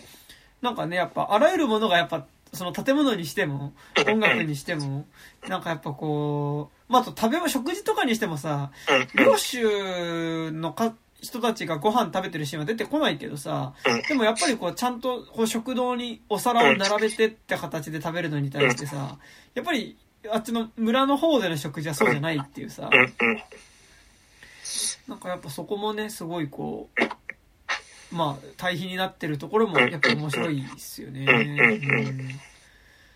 そう。だから結構だと実は予算かかってるよね。まあなんかなんだろう。うん。し、だってあのクラフトも結構 CG 使ってないから、うん結構大変だよね、あれ。なんかサイト見たけど、なんか、あれでしょ、なんかワイヤーとかで動かしてるんでしょ？あそうなんだか。、ええそう。いや、なんかだから多分、結構す、すごいよね。なんか、あのクラッと、やっぱ。そう。そこはね、なんか、私やっぱかうんかっこいいし、可愛いしね、クラッとね。うん。ほんとね。うんあすあれはもうやっぱめちゃくちゃセンスの塊みたいなね、うんうん造形してるし。うそう、なんかね、っていうのがうんとても、そう。で多分屋敷もだから、まあ、うんあれ、屋敷自体はあれかもしれないけど、村は多分作ってるわけじゃん、多分。うん。家とかそうだよね。うん。って思うと相当で、だ、だし、あの、衣装も再現してることとか思うとさ、ね、結構それなりにかかってるだろうなって感じよね。ううん。どうなんだろうね。でも、ん日本、まあまあ、そっか、そういうことか。うん。そまあでも、どうなんだろうね。なんか、向こうのさ、あのー大ヒット小説をげ映画化みたいな感じでさ、はいはいなんだろう、日本で言うとさ、あの、新ウルトラマンぐらいの感じなのかな。ああ、なるほどね。でも、そのぐらいの予算はかかっててもっていう感じですよね。多分。そうね規模感としては、うんうんうん向こうの対策映画みたいな感じで。そうっすね。うんでもなんかもしかしたらやっぱなんだろう、やっぱお金ない、やっぱ日本映画お金ないのかもなっていうのも、やっぱ思うよね、なんか。確かにね。うん。まあ、あとなんかは、今作だと使うちゃんと予算配分がすごいうまいのかもね。うんあなんかー役者、役者とかには多分そんな使ってないだろうし、そうね。確かにな。ああ。そうですね。まあ、すごい、ちゃんと、なんか、うん。リッチな、リッチな画面というか。そう、ううんん。本当になんか弛緩した場面が一回もないから全然眠くなんないっすよね、うん本当に。だから比較的やっぱモノクロの映画見る方が眠くなるんだけど、うんうんい。や、今作に関してはもう本当に、ね、やっぱ目が覚めるようなね、うんうん。映画でしたよ、本当に。うんそうですね。そんなとこかな？はい、はい大丈夫です。でノベンバー本当になんか、うんまあね、ちょっとおすすめですって言って、ちょっと、やっぱ、見に行ける人がやっぱ限られちゃうとは思うんですけど、ね、見れる環境が、うん。しかも昼の回しかやってないからうね。都内だとね、うん。そう、なんか全国とかでも多分6巻とか多分そんなだと思うので、うんうん、ちょっと見づらいと思うし、配信とかにも来るタイプの映画なのかちょっとよくわかんないので、そううね。ん。まあでも行けるんだったら結構時間作ってでも行った方がうん、いい映画ではありますよね。で、後系でしょっって思ってても、なんか、動くクラッと見に行くだけだ全然。そうね。うん。あの、アバンタイトルだけで、あの、元は取れるよね。その感じはあるので。そう。で、なんか結構なんか本当にか革命的というかさ、うん。なんだっけ、あの、なんか見た時同時に思い出したのは、なんかあの、ほら、YouTube で結構なんか、ちょっと前に有名になってた、あの、あれっす、なんかアメリカかなんかの CG 勉強してる学生が作ったなんかあの、バックルームだっけな？うん。なんかあの、異世界になんかこう入り込んでうん、なんかずーっと延々と続いてる地下駐車場みたいな空間の中で、なんかこう、それこそちょっとこうクラット的なうん。うん。怪物に追っかけ回されるみたいな、うん。10分ぐらいのえ動画っていうのがまあちょっと話題になってたことあるんだけど、なんかやっぱそれにちょっとクラットって見た目近いなとも思ったけど、やっぱその CG じゃなくてやっぱ圧倒的にその実物で動かしてることのやっぱ存在感って、うん。やっぱあるし、なんか、ぎこちない動きだからこその、やっぱうん、愛らしさみたいなのもやっぱそこにあるっていうのが、やっぱ CG だとね、なかなか可愛さって出ない気するんですうん。よね。うん。なんか、ううん。そう。それはね、めちゃくちゃ、いや、今んとこ今年一番可愛かったキャラクターですよ。ああと、なんか、結構、たまに、あの、アバンタイトルとか、たまにさ、主観ショットになるのすごい面白かった。ああれ、あの、あれはさ、その、すごい、し、あそこすごい新鮮なのってさ、うんその、昔の映画って主観ショットないじゃないですか、基本的には。それをさ、ちゃんとその、手法的にはさ、その古い、その結構オールドスクールな映画的な手法なんだけど、やっぱたまにこう、現代チックなんその主観ショットみたいなのを入れてくるっていうのは、ちゃんとやっぱり2000、あの、まあちょっと前、あの、本国公開はもっと前だけどさ、やっぱその今の映画としてちゃんとと撮られてる部分はちゃんと撮られてるしっていうところでも、その辺とかもすごい良かったかなっていう。うんうん、確かに確かに。そう、なんかだから、あの、やっぱ、タルコフスキーっぽいとかさ、うんタルコフスキーとか、なんか、まあ、あの、あるけど、うんこう、なんかやっぱちゃんと絵作りとしては、なんかうん、やっぱ、カットとか、こう、演出とかはさ、やっぱちゃんと現代の映画なんだよね、なんかね。うん、ううん。ん。だって、釣られてるさ、牛の主観ショットとかマジで。あれすごかった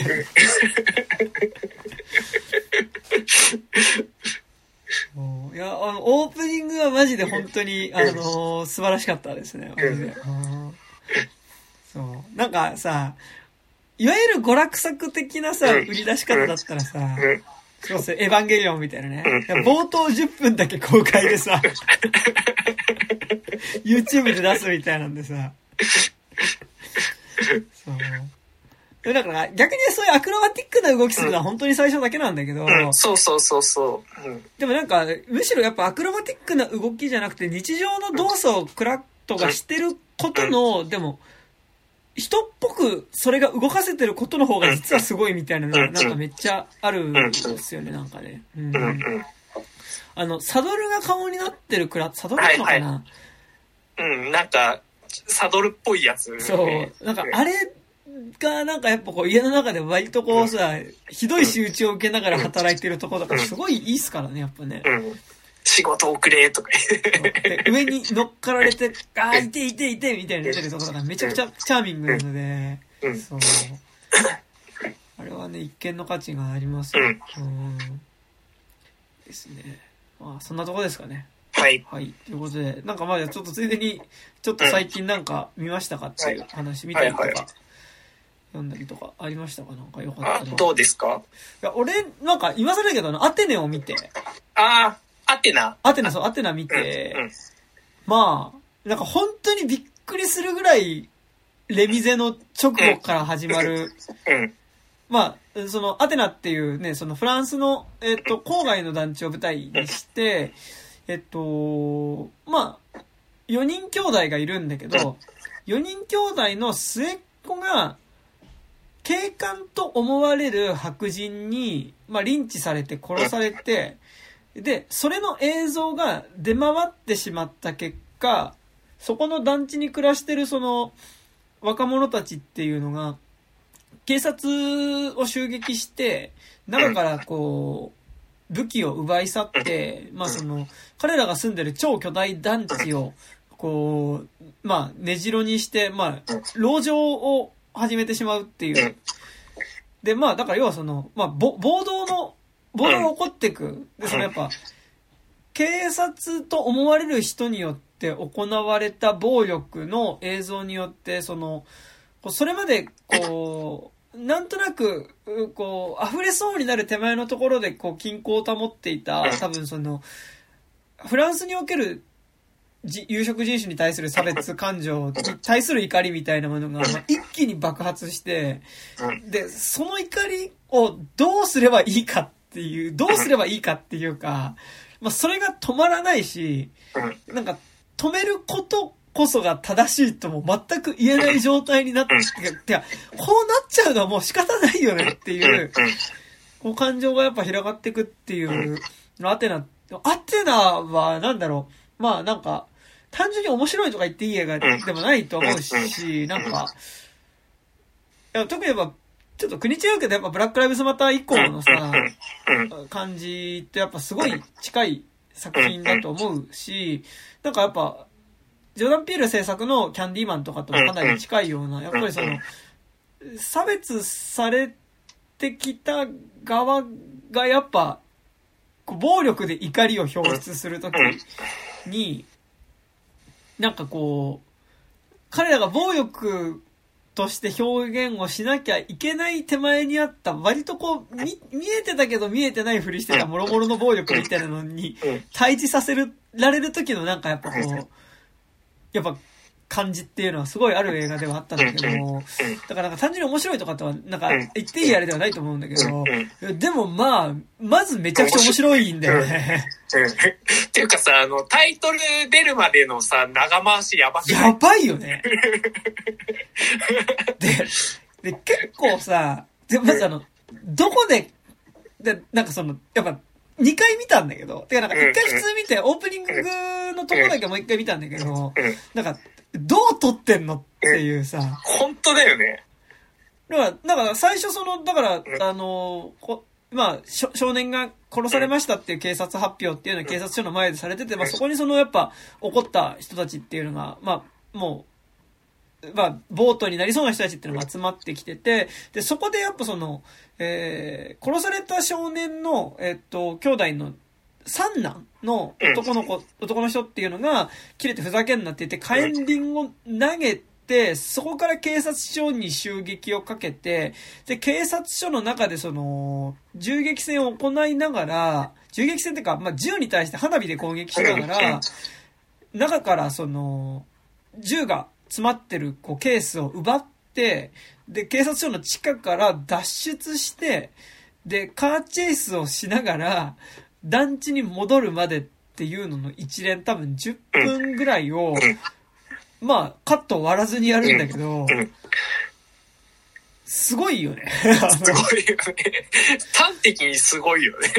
ので、途中さ、走ってる車の中から、うん。外にカメラが出て、並走してるバイク越しに撮って、また車の中戻って、はいはいはい。うん。ってやってて、どうなってんの？あれなんか、ドローンとかなのあれ。どう？手渡し？あ、なんかね、うん。あの、見てないんだけど、あの、あれがあるらしい。あの、YouTube に、はいはい。あの、あれ、あの、ああれが、あメイキング？あの、メイキングが確かね、あるとか、なんか、いうの話を聞いたんで、はいはいはい。ちょっと見ればよかったかなっていう感じが。いや、すごいよね。うんで、なんか、だし、割とそれ以外のシーンも結構長回しなんだよね。うん。で、ただでもその長回しも、なんかその、どや長回しやろ、みたいな、そういう話じゃなくて、やっぱこの映画基本的にその、まあ、暴動の話でもあるんだけど、やっぱ、結構なんかなんだろう、あの、フラットなし視点というか、その、えっと、暴動が起こったことに対する、いくつ、そこに関わってく、幾人もの視点で描くからこそ、なんか、そこで怒りが表出することとか、怒りがどんどん暴力に変わっていくことに関しても、ちょっと、いや、なんか暴力でやるのは違うでしょって、ちょっとやっぱ言い難い感じになってくうん。いうのがあって、で、やっぱその、まあ、その、やっぱ団地の中で出来事が起こってる時に、うん。やっぱ、基本的にその、出来事の熱狂、怒りによる熱狂が加速していくっていうことと、その熱狂に飲み込まれないように、なんとか、あの、暴力が広がらないようにとどまろうとする感情、まあ、うんその理性的な判断っていうのと、でもやっぱその熱狂も込みで怒りがどんどん広がっていってしまう。なんか自分がちょっとこう、少し表出させた怒りの感情とかに、少しっていうか、表出させた1の憎しみとか怒りの感情っていうのが、実際の行動としては10とか100になって現れてくるっていう、なんか熱狂っていうのがやっぱ映画全編に溢れてる気がして、うん。で、やっぱそこに巻き込まれていく人たちの視点、うん。それ当事者でもあるんだけどうん、として描くためにやっぱり基本的にやっぱ長回しであるっていうことはこの映画においてすごい有効な。機能なんだなっていうのはめっちゃ思っていて、そう。あ、と、あの、カット割ることによって、誰かの視点になっちゃうじゃないですか。一応その、長回しでカット割らないことに、まあ一応カメラは置かれてるから視点は視点なんだけど、カットを割ることによって、そこになんか、より作為的ななんかその、第三者の視点みたいなのがより介在しやすくなることころを割らないことによって、これは現地で起きてるフラットな、できるだけその出来事出来事をそのまま捉えようとしてるっていうあの、試みにも思えて、だから、その、語りの視点自体が長回しによってよりその舞台を見ているフラットさにより近くなってくるというか、その、ぼ舞台ってさ、そのやっぱりそのし視点はどこに向けてもいいじゃないですか。それの効果により近くなってるというか、その画面、その、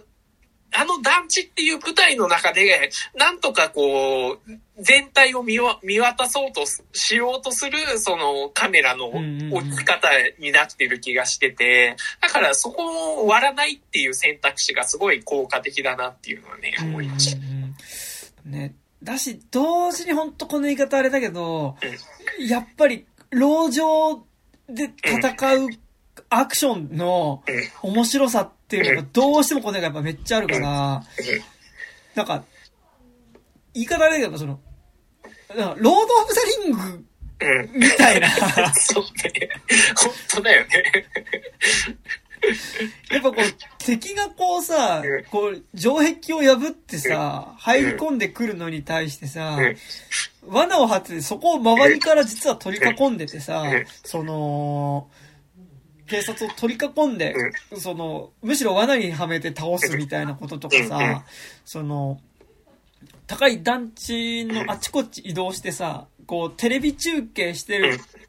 るカメラの映像からさ、今自分の周りがどういう状況か確認した上でさ、今そこに警察来てるから、せーので落とせって言って団地の中から冷蔵庫とか家具をどんどん落としてさ、警察を追い出すとことかね、まあ警察とかも機動隊だけど、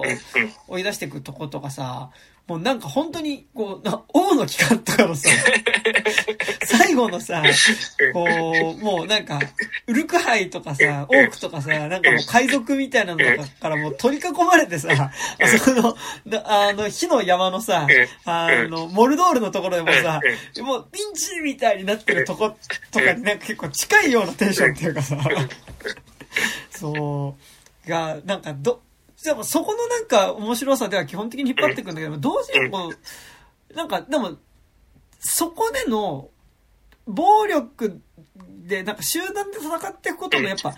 熱狂に飲まれてしまいそうになる中で、でもいかにその、そこに飲み込まれないように本当にやりたいことはやっぱ弟の死の真相を知りたいってことではあるんだけど、特にその前半部分の主人公がだからその一番怒りえっ、と、弟が、一番下の弟が殺されたことに対する怒りと悲しみを抱えていて、で、もう、暴力によってもこれを発散させるし、発散その、復讐をするしかない。で、暴力によってその自分の、その、弟を殺したその警察官っていうのを、に対してその、同じような裁きが下されないのであれば、あの、こう暴力で解決するしかないってなってる、その、一番、三男の男の子の、でもこう、ただそれを始めた結果、なんかやっぱ、そこで広がっていく暴力の熱みたいなものに、なんかちょっと自身も飲み込まれそうになるんだけど、でもなんか本当に知りたいのは弟がなんで殺さ、誰に殺されたかってことなんだっていうことがなんかやっぱその熱狂でこ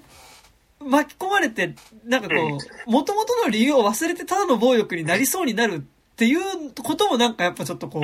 同時に描いている気もしていて、なんかやっぱあの熱狂の、なんか見てる俺も割とそこの熱狂にも飲み込まれそうになるっていうことと、なんかやっぱロード・オブ・ザ・リング的な楽しさがあるっていうのは、なんかやっぱそこはなんかそういう、なんか、エンタメとして乗っちゃうことの、と同時にでも出てくる登場人物たちは、いや、それは危ういよねっていう、理性ではちゃんと動いてるっていうのが、やっぱめちゃくちゃ、こう、誠実、面白さと誠実さがある作品だと思うし、で、なんかその熱狂の中で物語が進んでいくと、やっぱ一番辛いの次男じゃないですか。てか、なんかこの映画辛いのってやっぱ、いや、これ、暴力じゃなくて話し合いで解決、なんとかしようぜって言ってる次男が、やっぱり最終的に、あ、もう無理っていう。あのまあ、そこに、やっぱ彼が行ってしまうっていうことが、多分、多分、た、なんか、かなり現実のそのフランスとか、ってかフランスに限らずだけど、やっぱりその人種差別みたいなこと、ヘイトみたいなことっていうのを、なんか状況に対して、やっぱ、あの、こう、次男、なんかその、比較的暴力ではなくて、比較的でかなり暴力ではなく話し合いで解決しようとしてた人物ですらそうなる。で、なんか、格好好きの善良な市民だった彼ですらああなるっていうことの、やっぱなんかその出来事の深さっていうのは、やっぱある気はしていて、だから、だから、で、さっきの、本当に冒頭の話の、レミゼと本当続編だよねっていうのはさ、本当に、ま、前もなんかの回高島が話したかもしれないけど、ね、レミゼの最後って、だから、でもレミゼと同じでやっぱその、ね、あの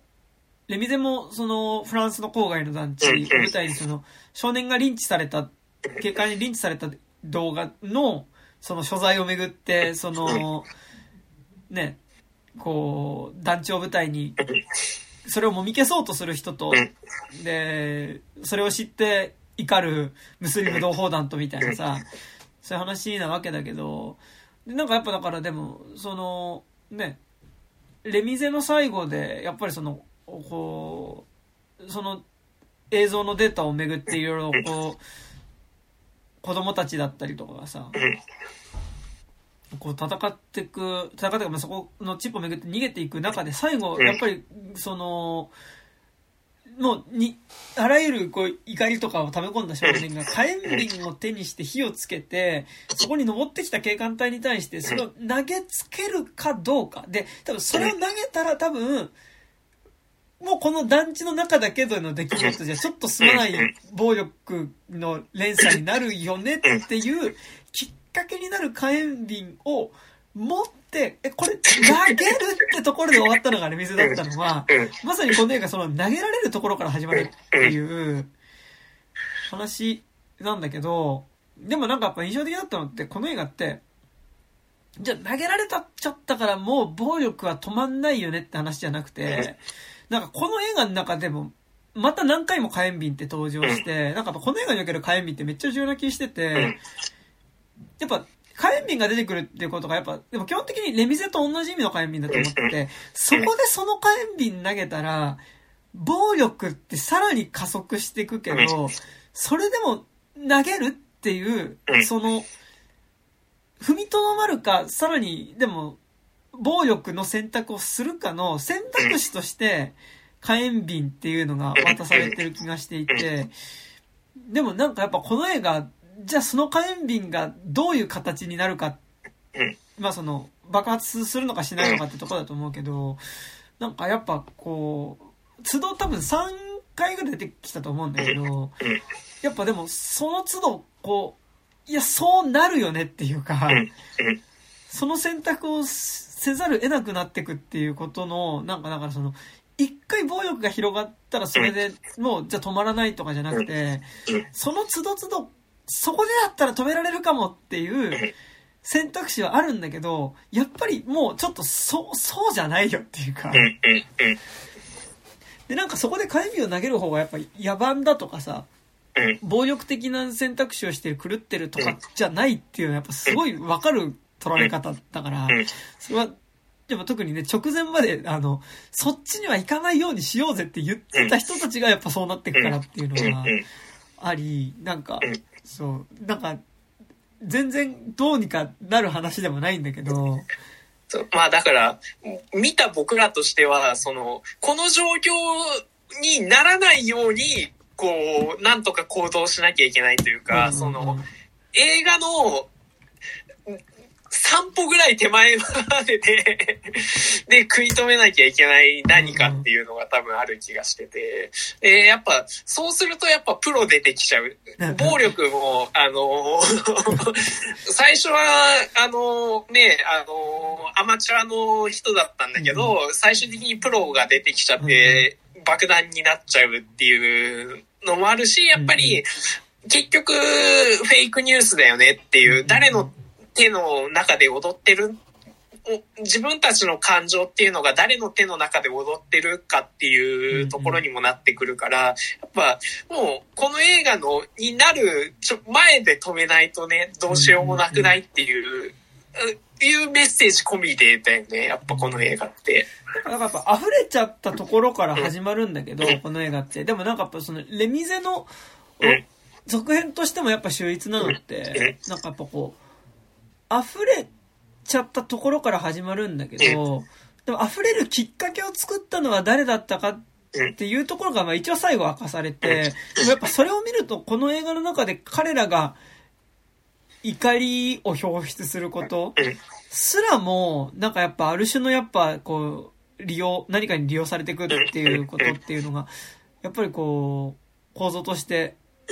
なんかそこで彼らが怒ることは当然だと思うけど、でもなんかそれをさらに、でもそもそも仕組んだ人たちっていうのが、でもそれはなんか陰謀論的なことではなく、まあなんかとてもありそうなリアリティとして、それが描かれてる時に、でも本当高島が言ったみたいに、でもそれってさ、なんかこう、ゼロからそもそも仕組まれて100になったわけじゃなくて、もうほぼ99になってる状態のところの最後の1を仕組まれたことによって暴発してるわけで、そもそもその99の蓄積がされる手前のところで、どうにか状況っていうのを変えないと、あかんよねっていう話。で、なんかやっぱこの映画すごいよくできてるなって思うのは、なんかだからその基本的にでもその、えっと、まあ、殺された少年の遺族の側？で、で、4人兄弟で4人兄弟のそれぞれのスタンスの違いで物語進むんですよ。ね。だからなんかその弟が死んだことに本当に悲しんで本当に切れてる三男と、えっと、弟が死んだことに対して悲しんではいるけど、まあ、自身は警察、警官でもあって、あいや、軍人じゃない？軍人か。軍人で、で、その、そこでの自分が暮らしてきた地元の中に、そういうやっぱ差別されてきたりとか、その、こう、なんならですか、家族が、その、まあ明らかにその差別によって殺されているけど、でも、自分はやっぱその、システムを維持する側ではあるから、なんとかしてそこでの格好好きの共存をしようとする、こう、兄っていうのと、もう結構、なんかもう、弟の死は悲しいけど、まあそれはそれとして、まあ、俺はその状況の中でいかに稼ぐかみたいなことを考えてる長男っていう、まあ、だからその4人の中での、こう、ぶつかり合いの話が、まあだから、そのそれぞれの視点ではありつつ、でもなんかやっぱ秀逸なのって、やっぱこう、そこの団地の立てこもりに対して、その、突入する機動隊の側の視点っていうのが、一個入り、で、かつ、その直前でさ、その、まあ、現場に向かう、そのトラックの中でさ、トラックとかバスの中でさ、まあ、指にマニキュアみたいなのがついてて、あ、その、ぐ軍人、まあ、その機動隊の手に、マニキ、爪にちょっとマニキュアみたいなのがちょっとついてて、で、他の同僚のやつが、お前それどうしたんだみたいなこと言って、いや、これ娘に昨日塗られてさ、みたいなことを言って入ってくだけで、あ、この人死んで悲しむ人めっちゃいるわ。人がかいるわっていうのが、分かった上で、まあ彼が突入していって、その後やっぱ人質になってっていうことを思うとさ、なんかだからその、攻めてくる側も人間であるっていうことってさ、まあなんかもちろんそれ描くけど、描く作品が多いけど、なんかでもやっぱそこでのちょ、っとの演出でそこの絵の血の通い方が半端じゃないのと、なんかでも、同時に、だから、怒りは何も生まないよね、みたいな話じゃなくて、いそりゃ、攻撃、復讐する側もされる側も、両方ともちゃんと人間ではあるんだけど、でも、この怒りって、そりゃやり場ない、やり場ないっていうか、この表出の仕方をせざる得ないじゃねえかっていうのが、なんかやっぱ、そう、そういう、こう、なんかだから、そこでの白人の機動隊の側になれば、火炎瓶を投げずにす、そ、そこへの想像力が働けば、そこが、要はその機動隊で来るときはヘルメットかぶってるから顔が見えないからさ、カッコ好きのその機動隊員に対する、その、暴力をぶつけるようになるけど、マスそのヘルメットかぶされ脱がされてそこにいるってやっぱ、普通に1対1の人間になるっていう時にさ、じゃあ、そ、そ、それを前にして火炎瓶投げられるかっていうのってあると思うんだけど、でも、いや、でももうこれ投げざる得ねえじゃんっていうか、でもそれは正直、1対1の対話っていうのができる状況じゃなくなってる。なんか一回火炎瓶が投げられると、もう考えたりとか対話する間もなく、状況が動いていってしまうっていうことが多分この映画多分一番意外したことだと思うから、そう。なんかそうなんだよね。だから、その多分さ、今の現実って多分もうさ、99%にさ、溜まってるわけじゃないですか。で、この映画って多分、それの考え、現実の考えうる限り最悪のパターンみたいなのを、こう、シミュレーションしたような作品になってるから、こう、ね、見た僕らとしては、ここからどう変えなきゃいけないかっていうのがね、めちゃくちゃ重要というか、うんうんうんうんそう、あの火炎瓶を投げる、投げざる、投げない選択肢にを取るためには、ど、どこからどう変えなきゃいけないのかっていうのをね、うんうんうん、多分めちゃくちゃ考えさせられる映画っすよね。うんうんね、なんかだからそもそも多分その火炎瓶を作るってとこに行かないようにしなきゃいけないわけで。そうそうそうそう。なんかもう作られちゃった時点でもうさ、割ともう、ほぼ、もう何かきっかけさえあればなる状況ってことだよねっていう話だと思うので、そう。いや、なんかね、すごい、アテナはまあ割と結構今年、なんか面白さも含めてね、なんか割と、でなんかね、願わくばスクリーンで見たかったよね、これはっていうのは本当にあるよね。いや、で、多分さ、スクリーンで書ける前提だと、あの音楽が多分また変わってくるじゃないですか。あの、前もちょっと言ったけど、多分、この映画さ、画面、あの、家の音響で見るからこそ多分音楽が結構過剰にさ、あの、応用な感じなんだけどさ、多分劇場前提だと多分もっと殺伐とした感じになってくると思うから。そうなんですよね。そう。だしなんかでも、あと今年で言うと、やっぱ、ガガーリンっていう、ね、あの、あれもフランス郊外の団地舞台にした映画を見てて、なんか、やっぱ、こ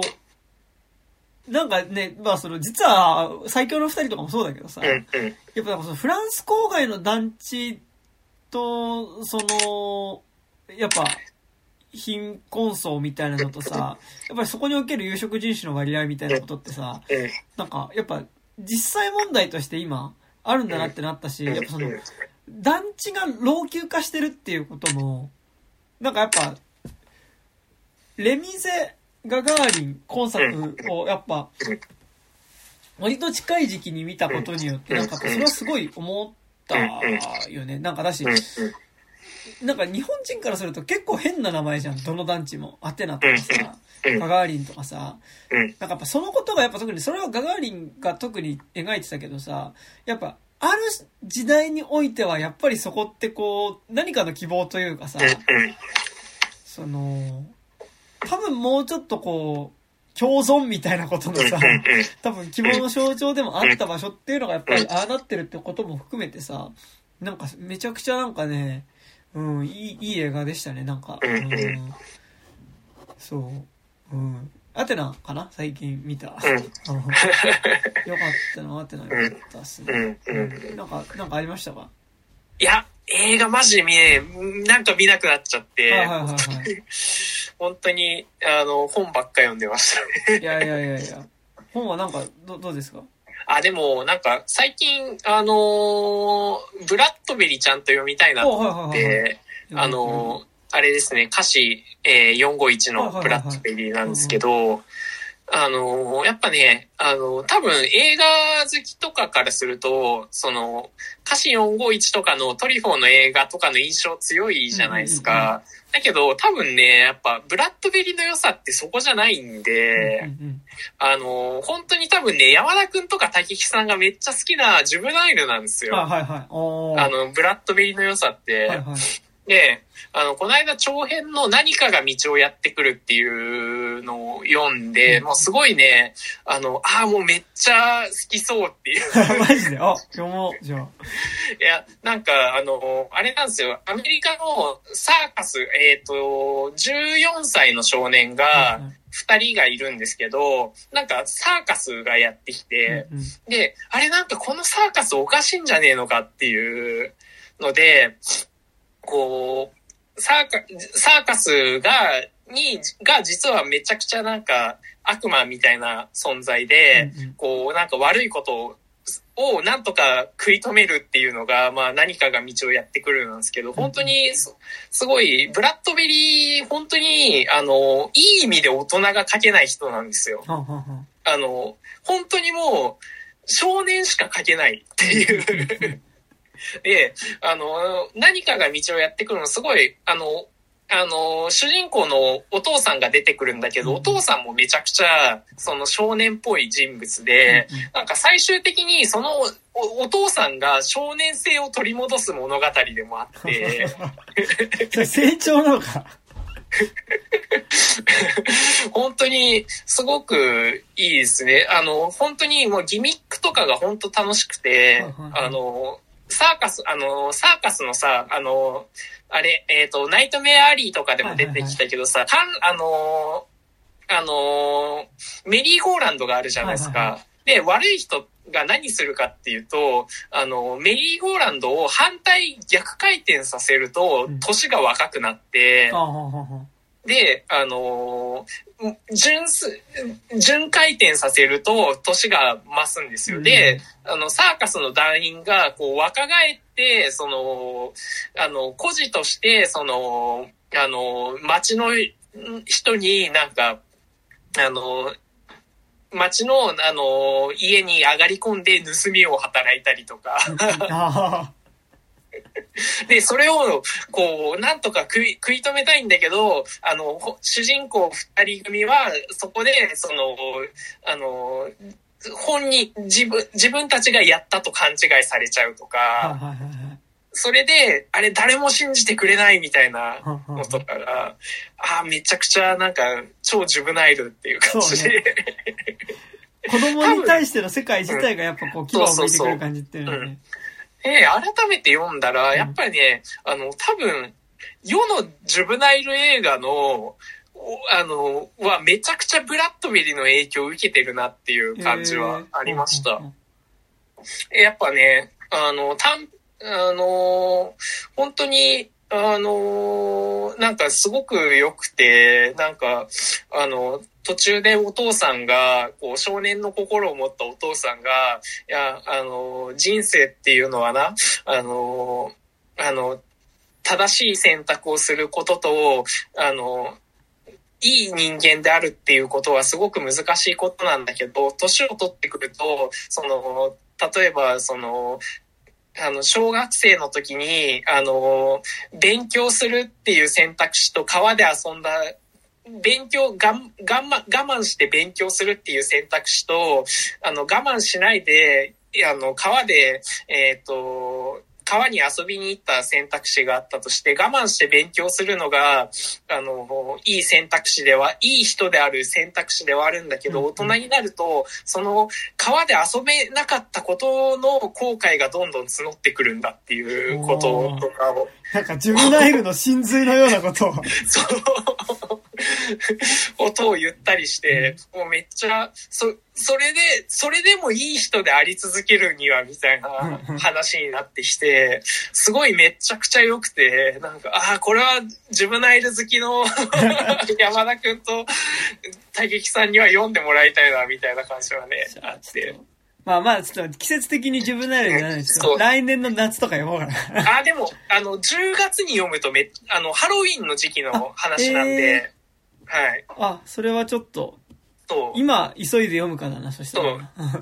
めちゃくちゃいいですね。もう、ブラッドベリーはでも今、めちゃくちゃ読みやすいんで、はいはいはい。あの、いろんな文庫から出てるんで、めちゃくちゃいで。すよね。そうです、ね。いいですね。多分、あの、映画のなんか、歌詞451とかだと、あ、ディストピア SF 書くような人なんだなって思われがちだけど、多分本領は、あの、すごい、あの、子供、子供の、本当に大人なんだけど子供しか書けないっていう。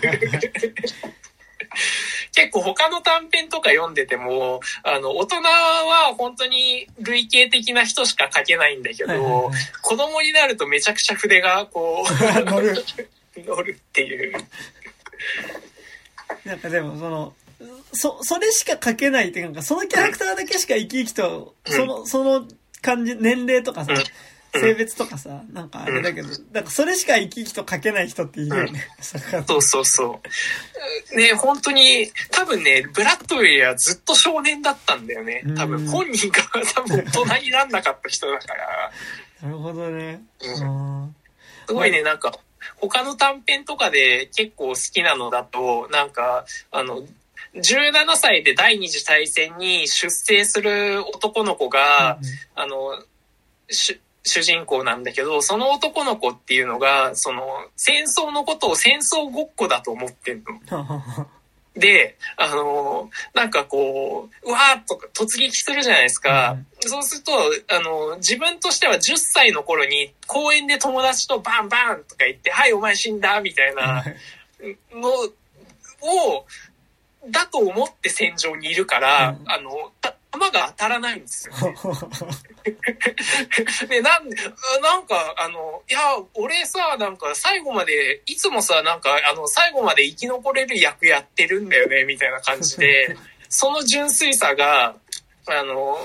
その純粋さを失わない男の話で、それ怖えな。で、途中で、なんか、それが連作で2編あるんだけど、2編目で、あの、すごい嫌な男が、うん。いや、お前、なんでお前し、あの、お前、あれ、本当に人死んでるんだよって言って、え、そうなの？みたいな感じになって。で、それで一回、こう、あの、重傷を負っちゃうんだけど、あの、で、その男が、あの、そそのかした男が、いや、俺は、あの、あいつが言ってたから、あの、戦争ごっこだと思えばって言うんだけど、そいつはもう純粋じゃないから、そ速攻で当たって死ぬっていう。子供には戻れないからね。そう、子供には戻れない。で、あの、すごいいいのは、その、重傷を負ったんだけど、その重傷のせいで記憶がちょっとなくなってしまって、そのその男っていうのはずっと少年のままで戦争から帰れたっていう。うんなんか、すごいなんか悪い、悪いジョークのような。うんでもね、それが本当なんかすごい、その、子供の感性みたいなのが、へえ。あ、なんかいいです。それ面白そうだね。そうそう。うんまあ、あと逆に、あの、子供だからこそ子供って怖いよねっていう描写ができて、なんか他の短編だと、うんあの、子供、自分の息子が、を公園に行かせたくないんですよ。はいはいはい。あの、絶対いじめられるから。うんうんでうんで、悪夢、で、あの、そこでなんか、あの、子供の悪魔っぽいのに、いや、あの、この取引をしたら、あの、お前の子供を救ってやるって言われて、何されるかっていうと、その自分が子供になってその公園で、あの、7年間暮らさなきゃいけないっていう。あそれ結構怖いね。うんそう。で、あのーやっぱ子供って結構ナチュラルに残酷じゃないですか。そういうのもちゃんとわか、わかってるから、あの、で、子供にとっての7年、7年間ってめちゃくちゃ長いじゃないですか。だから、最後に、その、あの、めちゃくちゃ地獄のような7年間から永遠のように続くのであったみたいな感じで終わって、怖っていう。なんかでも、あれだなんか聞いてば、藤子 F 不二雄とかって多分めちゃくちゃ影響受けてんだもんね。うん、あ多分めっちゃ影響受けてると思いますね。なんか短編とかもそうだし、うん。なんかドラえもんとかも含めて、なんか、なんか今の話の感じ、めちゃくちゃなんか、そう。多分ね、あのーん多分今の、その、ジュブナイル的な感性とかはいはいはいに、もう多分今のね、その、結構僕らの好きなものの元の味っていうのはブラッドベリーじゃねっていう感じはね、え結構は、最近ちゃんと読み始めて、あの、さ、集めてるんですけど、あ、こ僕らの好きな味って実はブラッドベリーだったんじゃないのかなっていうのがね、最近分かり始めましたねー。でも今ちょっと聞いてただけでもなんかやっぱその感じするもんね。なんかねうんなんか特にやっぱそのジブナイルであることに対してげ 言及的なところうん。な、はまあもちろん、まあだから、ね、まあ、当時からしたら、当時でか多分、藤子 F 不二雄とか普通に連載した当時からしたら多分、ああ、影響元これねって多分分かりながらみんな見てたと思うけど、多分もう、そこの孫ぐらいな感じになってるから、ね。大元確かにそ、ね、ブラッドベリーだね、たなんか、うんな感じするな。うん。いいっすね。え、ちょっと読もう。何が読みやすいですか？でも一番最初読むなら。ああ、でも、なんだろうな、短編集だと、えーっと、黒いカーニバルが多分、あの、面白いかなって感じですね。結構、か、怪気味がありつつ、なんかジュブナイルありつつ、みたいなうーん。ので、まあ、で、長編だとやっぱ何かが道をやってくうる。がいいかなって感じですかね。うん。もうかな。ぜひぜひ。黒い読もうかな、じゃあ。なんかね、最近、なんかやっぱ、サラリーマンに戻ったので、はいはいはい。なんか通勤時間で本読むってなると、ちょっと長編読みづらいんだよね。ああ、確かにね。うん短編とかなんかこう、話長いとね、途中でなんかこう、そうね。忘れてしまうので、短はい編とかなんかね、エッセイとかばっか読んでるんですけど、うんちょっと読んでみますわ。あぜひぜひ。です。えー最近なんか見たかなあ、だから最近あの、未来。未来惑星ザルドス。ああ、はいはい。あ、見に行かなきゃな。ザルドスね、うん。いや、なんか俺、一回、大学の頃にツタヤでレンタルで借りてみたぶりに見た、見てて、なんか、割となんか、なんだろう。やっぱあの、赤粉のショーン・コネリーとさ、なんか顔面岩でさ、なんか一回見たけど、なんかちょっととんでも映画的ななんかね、印象でなんか割とまあスクリーンでとんでも映画見に行くか的な感じで見に行ったんだけど、いやなんか見に行ったら意外と、いやなんか普通にめっちゃいいみたいな。いやなんかね、あの、めちゃくちゃハードコアに、ハードコアって、ハードコアがめちゃくちゃなんかちゃんと思想がある。なんか SF 映画だなっていう感じで、なんかね、てか、まあ、言ってる人結構いると思うんだけど、なんか、多分、漫画版のナウシカってほぼ、はいはいはい。ザルドス。の、うんうん。ほぼザルドスなんだよね、後半って。その要は。一部の科学者と、その、権力者たちだけが作った、まあ、がなその、文明が滅亡した時に、一部の科学者と権力者たちだけが、その、そこに残っていた最後の芸術と、まあ、その、科学技術をの推を集めて、その、汚れた外界からは隔絶された箱庭を作って、その中でなんか不死の命を手に入れて、で、自分たちだけなんかさも下脱したような暮らしをしてる中に、その、まあ、野蛮人である主人公たちが、その、乗り込んできて、で、まあ、それによって、その、そこの、確かに理性的では、ななんかその、こう理性的ではあるんだけども、ある種こう、もう、肉体は死んでしまった人たちの、こう、を、なんかもう一回揺り動かしていく存在っていうのが、やっぱりその、ある種の野蛮さであるっていうこととか、やっぱりその、人造の神様っていうか、やっぱ偶像崇拝みたいなことって、その最終的に神様って、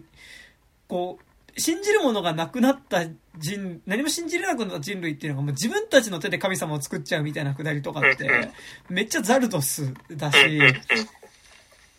やなんか、あこれ絶対これナウシカ漫画版影響受けてるよなっていうのもありつつ、やっぱもうなんかビジュアルとしてはすごい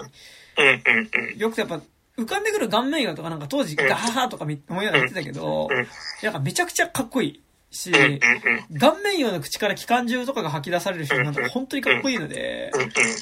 そう、ういや、見に行かなきゃな。ーん。私なんかやっぱ今見るとさ、なんかなんだろう、あの、やっぱ、まあほぼセックスなの。なんかその、要は、あの、箱庭の中で暮らしている人間たちっていうのが、やっぱりその、不死の体を手に入れた結果、やっぱその、性的な興奮みたいなものがどんどんなくなっていって、その、それによっては無気力になってしまって、肉体は確かに生きてはいるんだけど、もう、精神的に、もう、魂が抜けた状態になってしまっているところに、セックスシンボルたるショーン・コネリーが乗り込んでいき、で、やっぱりその、そのホルモンムンムンの、フェロモンムンムンの汗とかをちょっと舐めただけで、無気力人間たちが、なんかこう、だんだん活力を取り戻していくみたいな。で、なんかでもその、まあなんか、ある種その、セックス的っていうか、その、男性器的な力によって、なんかその、構造っていうかさ、なんかその、ディストピア的なシステムをぶっ壊すみたいなのってさ、まあ結構多いじゃないですか。なんか特に昔の左翼的な作品とかって多いと思うんですけど、なんかね、いや、なんかザルドスもまあそうっちゃそうなんだけど、なんかね、バランス感がめちゃくちゃいい。なんかその、あの、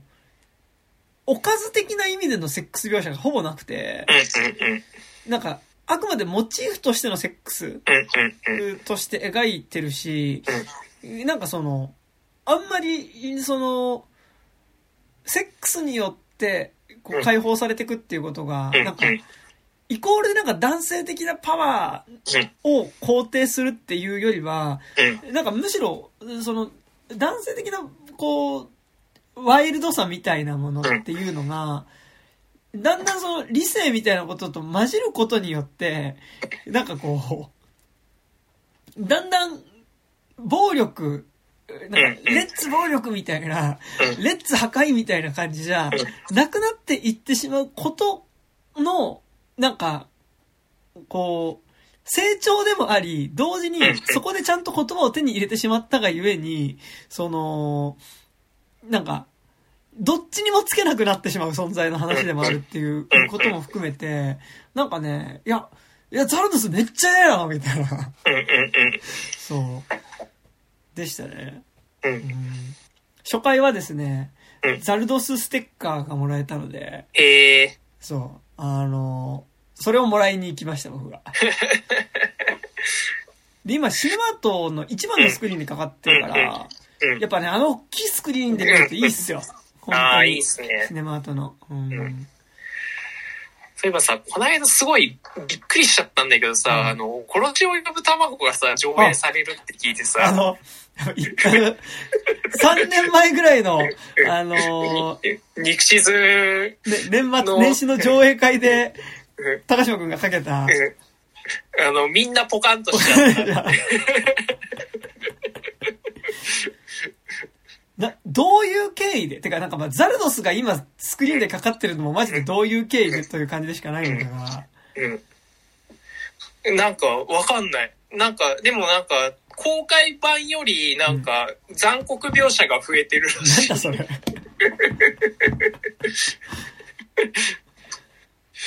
でいや、でも、うんなんで殺しを呼ぶ卵っていう。何周年とか？いや、何周年とかでもそんな関係ない。あもちろんななんかきっかけがあってリマスターとかは多分したんだろうけど。うん、うん、そう、うん。でも、え、なんで、なんでこの作品っていう。そうねうん。すげえな。ええうんでもなんか、そ、それはなんか見たいですね、なんかね。ううん。でも、殺しを呼ぶ卵僕めっちゃ好きなんで、はいはいはい。本当に、本当になんかあのーあのー肉だけ、あのー殺すのがかわいそうだから、あのー肉だけ、あの、頭とかなくなった鳥が誕生させるんです。あのビジュアルとか本当に最高なんですよね。でもね、そういうことだって、ね、年始に3年前にやった上映会とかはさ、みんな、こう、面白いっていうか、その、うんこれ最高だぜってが割と持って集まったわけですからね、あの時とかね。本当ですよ。そう、でもなんか、ね、なんかまた普通に、うん。ちゃんとスクリーンでもう一回見たいなって感じがね、あうん。りますね、なんかね。まあ、なんか正直、あの、3年前とかの年始の上映会、うん。あの、1日に6本とか8本見てたんで、うん。なんかあの、1本1本あんま大事に見れていない感じはあったんですよね。ん本当です。えー、どこでかかるいや、多分ね、シネマートだと思う。あ多分ザールドスの後なん、何なんだろうね。ね、どういうつもりなんですかね？本当だよね。でもなんかやっぱ、ザルドス初日めっちゃ盛り上がっててさ、うん。Z のコスプレした人3人ぐらいいてさ、あ、マジで？そうで、終わった後なんか、えーあの、シネマートの狭いロビーでさ、なんか記念撮影会みたいになっててさ、なんかロッキーホラーショーみたいな感じになって。なんかえーいいっすねうんそう、私、なんかでもやっぱ、でごめん、ザルドスの話になっちゃうけどさ、うんなんかやっぱ結構あそこの未来世界の、で箱庭の中の、こう、記憶を探る装置の描写とかさ、うん。やっぱなんか、あのドラッキーさはちょっとすごいっすよ、なんか。ううん。すごい良かった。うんうん。ですね。なんかあんま、いわゆる新作をそんなに、うんまあ見てるんだけど、うん。なんかそんなにテンション高くなる新作見てないんですよね。うんなんわかるうんうんうん。あの、そういえば、あの、はい本当に、やっぱもう、スター・ウォーズシリーズも見んの疲れちゃったっていうね。え、安藤今安藤めっちゃつまんないっすね。あ、そうなんだ。安藤って背標高くない？見てないけど、俺まだ。えーもう、あれ、あのね、面白いし回はあるんだけど、うんうんとにかくテンポが悪すぎて、へえ。あ1話何も動かねえじゃんみたいなことあ、でも、あの、なんか、すごいスター・ウォーズファンとしては、あの、今、なんあの、この間、あの、テイルズ・オブ・ジェダイっていう、はいはいあの、アニメが、6話、15分の6話があって、それはすごい良かった。あへの、アソーカのはいはい。物語と、あとあれですよ、あの、我らはいがドゥーク伯爵のジェダイ時代が見れる。マジで？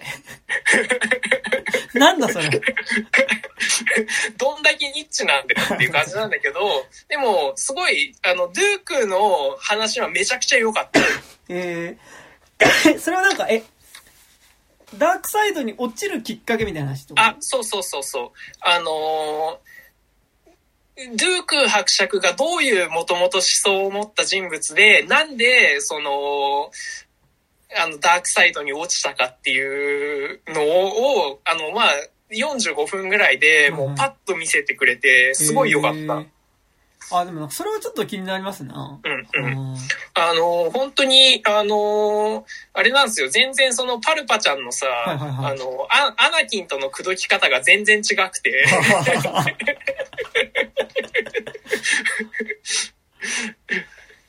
え、ど本当に、はいはいあの、基本的にドゥーク伯爵ってめちゃくちゃ真面目なんですよ。うんうんうんうん。で、あの、もう、もう真面目すぎて、その、真面目すぎて、真面目すぎるがゆえにもう、今の現状ダメじゃねっていう風になっちゃった人だから、あの、あれ、アナキンみたいなのワンマンのバカとは違うわけね。そう、そう、もう、あの、己のエゴとかじゃなくて、うんそのみんなのためにっていうのが、こう、行き過ぎた結果ダークサイドに落ちるっていう。へで、だから、あの、最後に、あの、ヤドルっていう、あの、ヨーダのさ、あはいはいはい同じ種族の人と、まあ、対決するんですけど、うんそことかのシーンとかもすごく良かったー。し。あと、あの、クワイガン人の、はいはい。あの、ドゥークの弟子がクワイガンなんですよ。はいはいはいはい。で、あの、彼とのか絡みとかもあってめちゃくちゃ、そう、良かった。あの、パルパティーンに、なんで、なんで、あの、クワイガンを殺させ、モールに殺させたんですかみたいな風に詰め寄るシーンとか、すごい、うわーっていう、すごい良かったです。なんかさ、スターウォーズやっぱさ、あのうん、アニメの方がさうん、割と、なんかうん、何なんだろうね、この、実写の方を、うんなんか微妙にちょっとこう、外してる感じっつうかね。そう。ん。あと、ね、なんか、思ったんだけどね、安藤とか見て思ったんだけどね、あの、金ないとさ、クリーチャー出せ、あのあ、ー。エイリアン出せないからさ、あの、スターウォーズ見てる楽しさって、エイリアン見る楽しさでもあるじゃん。まあね。でもなんかね、そそれってちょっとアニメは逆に、うん。なんか、エイリアン出しすぎだとも思ってはいる。まあう、ん。その、クローンウォーズとかね。そうね、うん確かにね。これ、これなんかもうほぼこいつの、なんかその、モンスター退治みたいなことで茶を逃がすなみたいなことは、思ったりそうねで。。まあ、モンスター大使は定番、あれはもうお約束ですからね。うんあれはしょうがないですよ。印籠を出すみたいな感じですからね。うんあの、知らない星に不時着して、モンスター退治は、そう そうもう、もうこ、これ何回目だよ、みたいな。うんうんじゃするので。ちょっとね、あの、 U-NEXT しばらく、あの、見たら、またディズニープラスに戻って、少し見ようかなと思っているので。うん。と、うん、あの、アンドーはマジで面白くないけど、あの、本当に、あの、アニメの方はまあ結構良かったですね。今まだ全然終わんないからな、まだな。うんまあでも、それ、それ見なくても全然、あの、ドゥークの話だけ、ドゥークとアソーカの話だけ見てても全然はいはい、はい。わかるし、って感じ。なるほど。あー見なきゃですなちょっとね、ディズニープラスもね、そろそろね。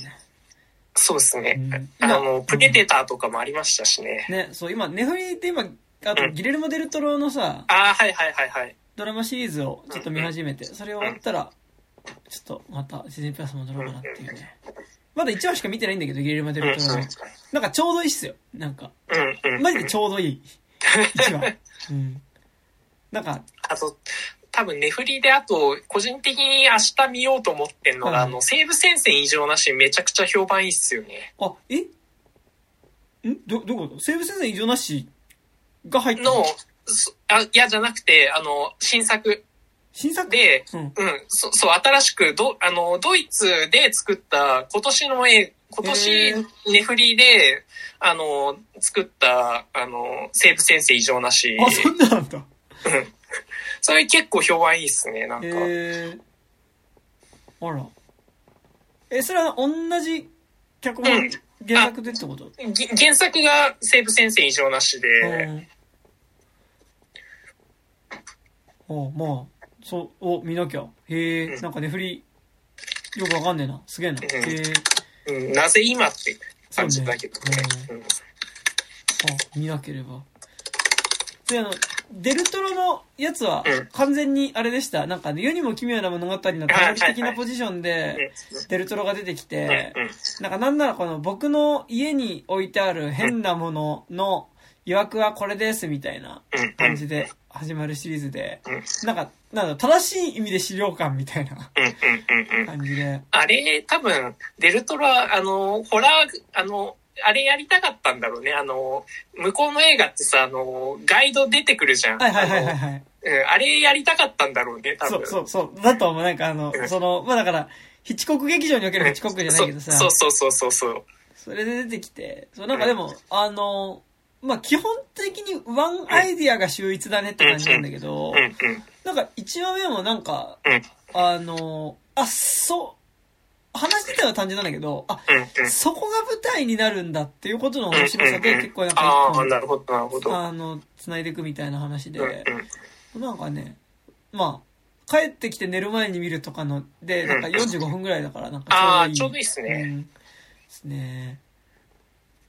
あとなんかなんだ、最近あと全然仮面ライダーそんなに思い入れないのに、ちょっと話題だったからブラックさんだけ見てたああ、はいはいはいはいはい。どうっすか？なんか、うーんとね、うん。うーん。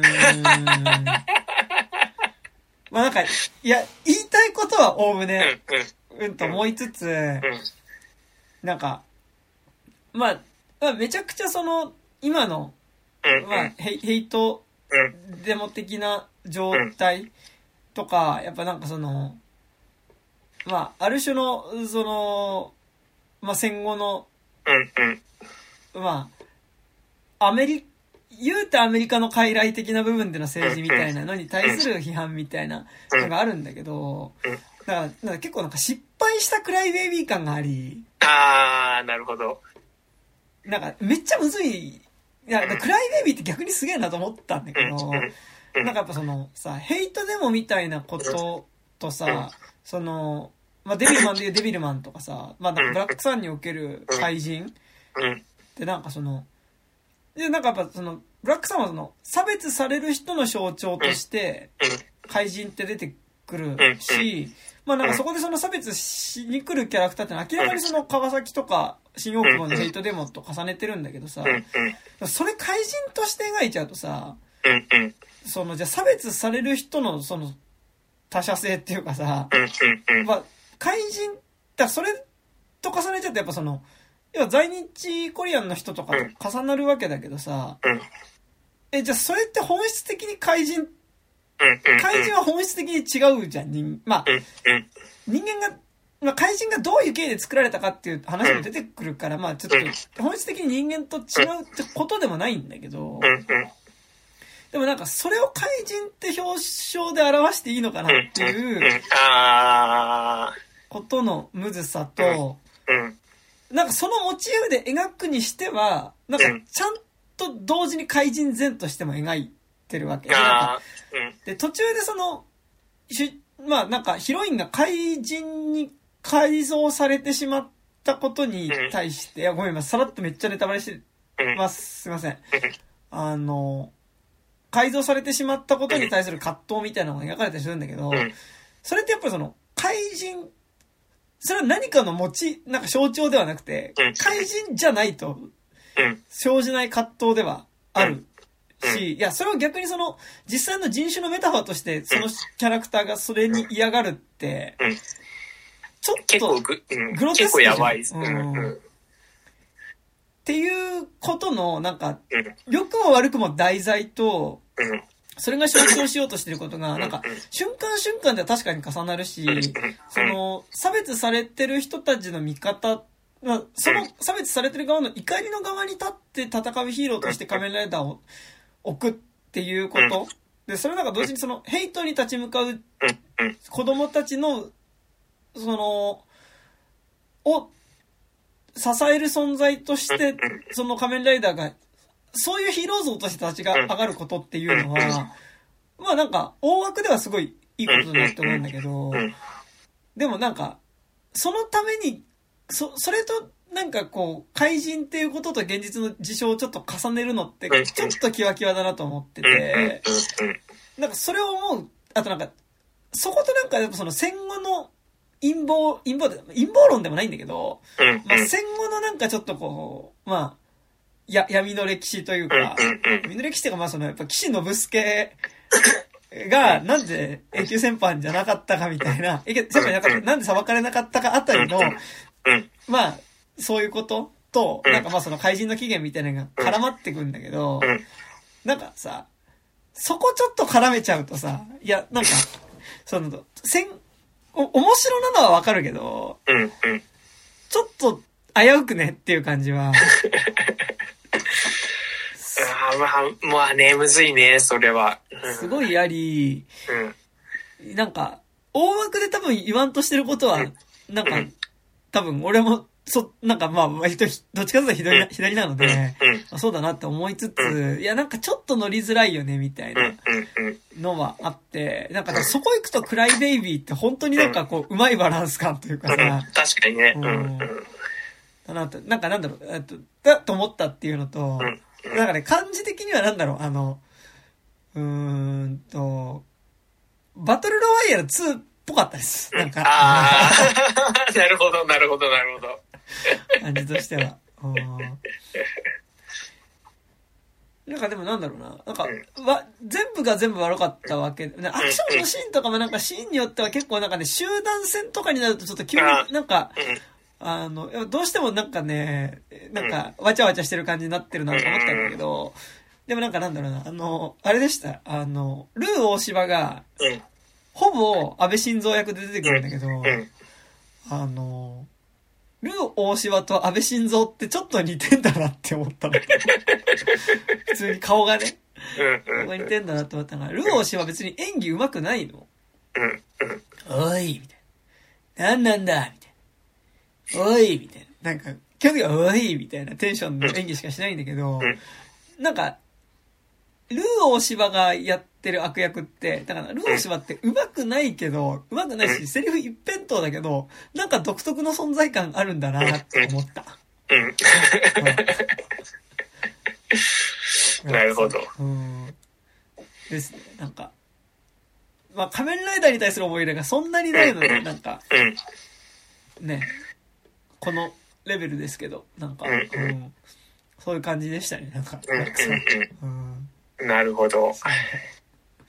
うね、だからそのさっき話したさうん、アテナとかに、を見ちゃうとさ、うん。そうだよね。そう、うん。そのエンタメとしての消化でき度とか、あとその、取り上げてる事象に対するし、しうん。真摯度、真摯度っていうか、なんか、その、感じっていうのも。そうなんかだ、は、なんか、めちゃくちゃ。まあもちろん、その、アテナは、いわゆるヘイヘイターっていうかさ、うん。その、仕掛けた本当の、まあでも、アテナこそさ、あれを全部仕掛けた存在っていうことの凶悪さっていうのはさ、人としてちゃんと描かないことによってさ、うん。人として描かないというか画面に出さないことに、そんな出さないことによってさ、うん。まあ、むしろはっきりと描いてはいるとは思うんだけど。そう。なんかね、ブラックスワンはね、なんとも言えない。まあでも、ぼ暴力描写はすごかった。ああ、そうなんあだ。のうん。第1話とかあれだもん、なんか、うん敵の怪人のうん。内臓を、うん。で、ですか、腸をベロベロに出した状態でうん。振り回したりとかしてたええし、なんかね、味ー。方の、マチエーテじゃないですか。そう、間違えですよ。でもま、間違えたとかの方がアクションキレキレだけどね。そうん。れねだあと、なんかあの、なんかね、こう、いいい怪人、いい怪人っていうかなんかその、みなんかこう主人公を、の側の方の怪人の、なんかこう、男の子がいるんだけど、その子がなんかこう、踏み潰される時とか、ちょっと目ん玉飛び出したりとかしててね。なんあか、あ、結構、グロいはグロいっすな、みたいなところでしたね。うんあと、なんかやっぱあれだわ、なんかドライブ・マイ・カー見た時にさ。なんか、こう、なんか、僕は悲しむべきだったみたいな話なんだけどさ、なんか西島秀俊胸板すげえなみたいなのがさ、ずっと思ってたよ、見ながら。なんか、いやなんか、お、僕はあの時悲しむべきだった。あ、でも、こいつ胸板すげえな、みたいな。で、なんか、思ってて、てかなんか、それはなんか、西島秀俊かっこ悪っていうか、やっぱなんかすごい、なんかやっぱ、いや、なんか、引き締まった肉体されてるんだなっていうのが、なんかこう、な、なんだろう、あの、さ、やっぱこう、割とナイーブなか、ナイーブな感性っていうか、まあ、その、悲しみみたいなところに打ちひしがれるのとさ、なんか、胸板みたいなのがさ。ああ、みたいな、でも胸板みたいな、すごいな、みたいなさ、思ってたのが、なんかブラックサンドとなんかちゃんとその、ああの、一致した胸板と、そのうん、こう、パーソナリティが、あ、うんうんうん、まあこのパーソナリティは、この胸板だよねっていううん感じがしました。ブラック。胸板熱くても、あの、繊細な人は繊細だ 繊細だし、繊細、繊細だし、あの、むしろ、その、肉体は強靭だからこそ見える悲しみみたいなのがすごいあると思うんで、なんかそれはだからフォックスキャッチャーとかそうだしさ。なんかだと思うんですけど、でもなんかなんだろう。ただフォックスキャッチャーとかってさ、うんわかるよ。いいんだけど、なんか、ねうんドライブ・マイ・カーのね、における西島秀俊の胸板ってなんかね、うん。なんか、なんか違うん、違わないんだけど、うん、わかる、わかるよ。なんか、あの、筋肉のつき方とかがさ、演劇人のさ、それとはちょっと違う感じ。ちょっと違 そう、そうなんですよ。なんか、うんっていう、まあ、ま、周りにね、演劇関係の人いっぱいいるからうね。んうんそそう、そう。な、なん、でもなんかさ、そのなんだろうう、ん俺が昔カメラダーとか見てて西島秀俊がとかだったらあれだけどさ、なんかそうではないからね。うん。そう、なんか、なんかすごい、こう、なんか直近で見た西島秀俊印象に残ってるのはやっぱドライブ・マイ・カーだからさ。あ、でもなんか、ドライブ・マイ・カーってかやっぱバイクに乗ってる方がこの、く、か、カー、カーじゃねえな、みたいな。これがバイクだな、みたいな感じとかが、そうして、うん。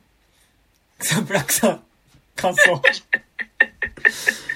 なそなんかいいとこもね、ちょこちょこあったんですけどね。うんうんそうですね。まあ、そんなとこですか。はいまあ、話題作だから見たっていうとこですね。うんあとあの、あの、ま、ま、なんか本当みんな話題にしてるけど、エルピスめっちゃ面白いですよ。ああ、はいはいはいはい。渡辺彩の。うん。なんかだからその、逆になんか今の政治的なこととかも含めた上でちゃんとエンタメしてるなっつうのなんかエルピスの方が、なんかみんな話題にしてるけど、だ第2話、すごかった。なんか、ええ第1話ほぼあんまなんか関係、ではなんかその、冤罪事件。の、その真相を探るために、その、落ち目になったアナウンサーと、コネ入社したボンボンディレクターと。まあなんかその、が、それに立ち向かっ、なんかその冤罪事件の、に向かっていくってあれなんだけど、まあなんかその落ち目になった女子アナっていうのが、なんで落ち目になってしまったかっていうのが、まあなんか、ずっと、な、なんで今その、まあずっとなんかこう、食事がちゃんとできなくて、はい、ちょっと食べると吐き吐きそうになってしまう。なんか摂食障害みたいになってて、で、彼女がでもなんでそういう状態になってしまったかっていうのは、第2話のところで、あのーまあ、要は、アナウンス、2010年に入社してアナウンサーやってて、でも、その、違うなって思ってること、なんかアナウンサーっていうのは、なんか第2話出てきたのが、あの、どんなことでも本当っぽく喋ることをができるっていうのが、アナウンサーが最初にその入った時に習う技術で、その発声の仕方で、その、自分が自信を持って言えないことでも自信があるように伝えることができる技術っていうのはアナウンサー最初に教わることなんだよって話をしてて、で、その流れで2010年に私が、まあその女子アナで入社して、で、アナウンサー始めて、で、ニュース番組のそのトップのね、キャスターだったわけだけど、まあ、その間にはもう、っ。ていう話になり、ああ、なるほど。そこで一気に割と、なんか、うん。それまでなんか、漠然とその冤罪実験をもう一回掘り起こすってことは、まあその、ある種の国家権力に対して反抗していくことにうん、まあ都合が悪いことを掘り起こしていくことだから、まあ大変なことになるよっていうぐらいのレベルで1話では語られてたのが、割と第2話で一気に、あの、超現実とリンクした。ああ、なるほど。あの、なんか配信版とうん。放送版で違ったらしいんだけど、うん。なんかそこで2010年からの今まで、あ2010年から私が退社さらり、うんあ、その番組を降板させられるまでの間にああったニュースっていうので、バッて流れるのが、俺 UNEXT で後追いで見てうて、ん。は画像なんだけど、うん。まあ、福島の第一原発うんの、あの、建屋が爆発した。時のこととう、ん。あと、オリンピック決まった時の、心臓の写真とかがね、うん出てきたんだけど、あの、放送版だけ、あれだったって、あの、全部、動画？あオリンピック決まった時のやったーみたいなのが、なんか周りの、その、ー、うん。あれ、フェンシングの太田選手とかさ、うん、うん、あそこのき東京で決まった瞬間にわーってなってた人たちとか、うん、で、動画でやってて、で、配信だと静止画になってんだけど、うん。なんか割と一気に、で、私がなんでニュースを読めなくなったかっていうので、うん、なんか一気にそこでこう、まあ、暗に、暗にっていうかまあほぼ直で、うん、そういう話になっていうん、て、そう。なんかエルピスはなんかすごい面白いし、なんかやっぱ、アナウンサーの、だからその2010年代にアナウンサーやってた人の話として進むのが、うん、すごい面白いうん、ですね、うん、なんかね。うん。はい。でした。いやー、見なきゃな。毎週月曜うん、夜10時。なんかだから、お金ある人は UNEXT でうん後追いで見るか、あとうん TVer でも見れるから、うん。うん。で見たりとかですなはい。そんなはいところですか。はい。はい。じゃあ、以上ですかね。以上です。はい。です。ありがとうございました。本日は私、山田と、高島でした。ありがとうございました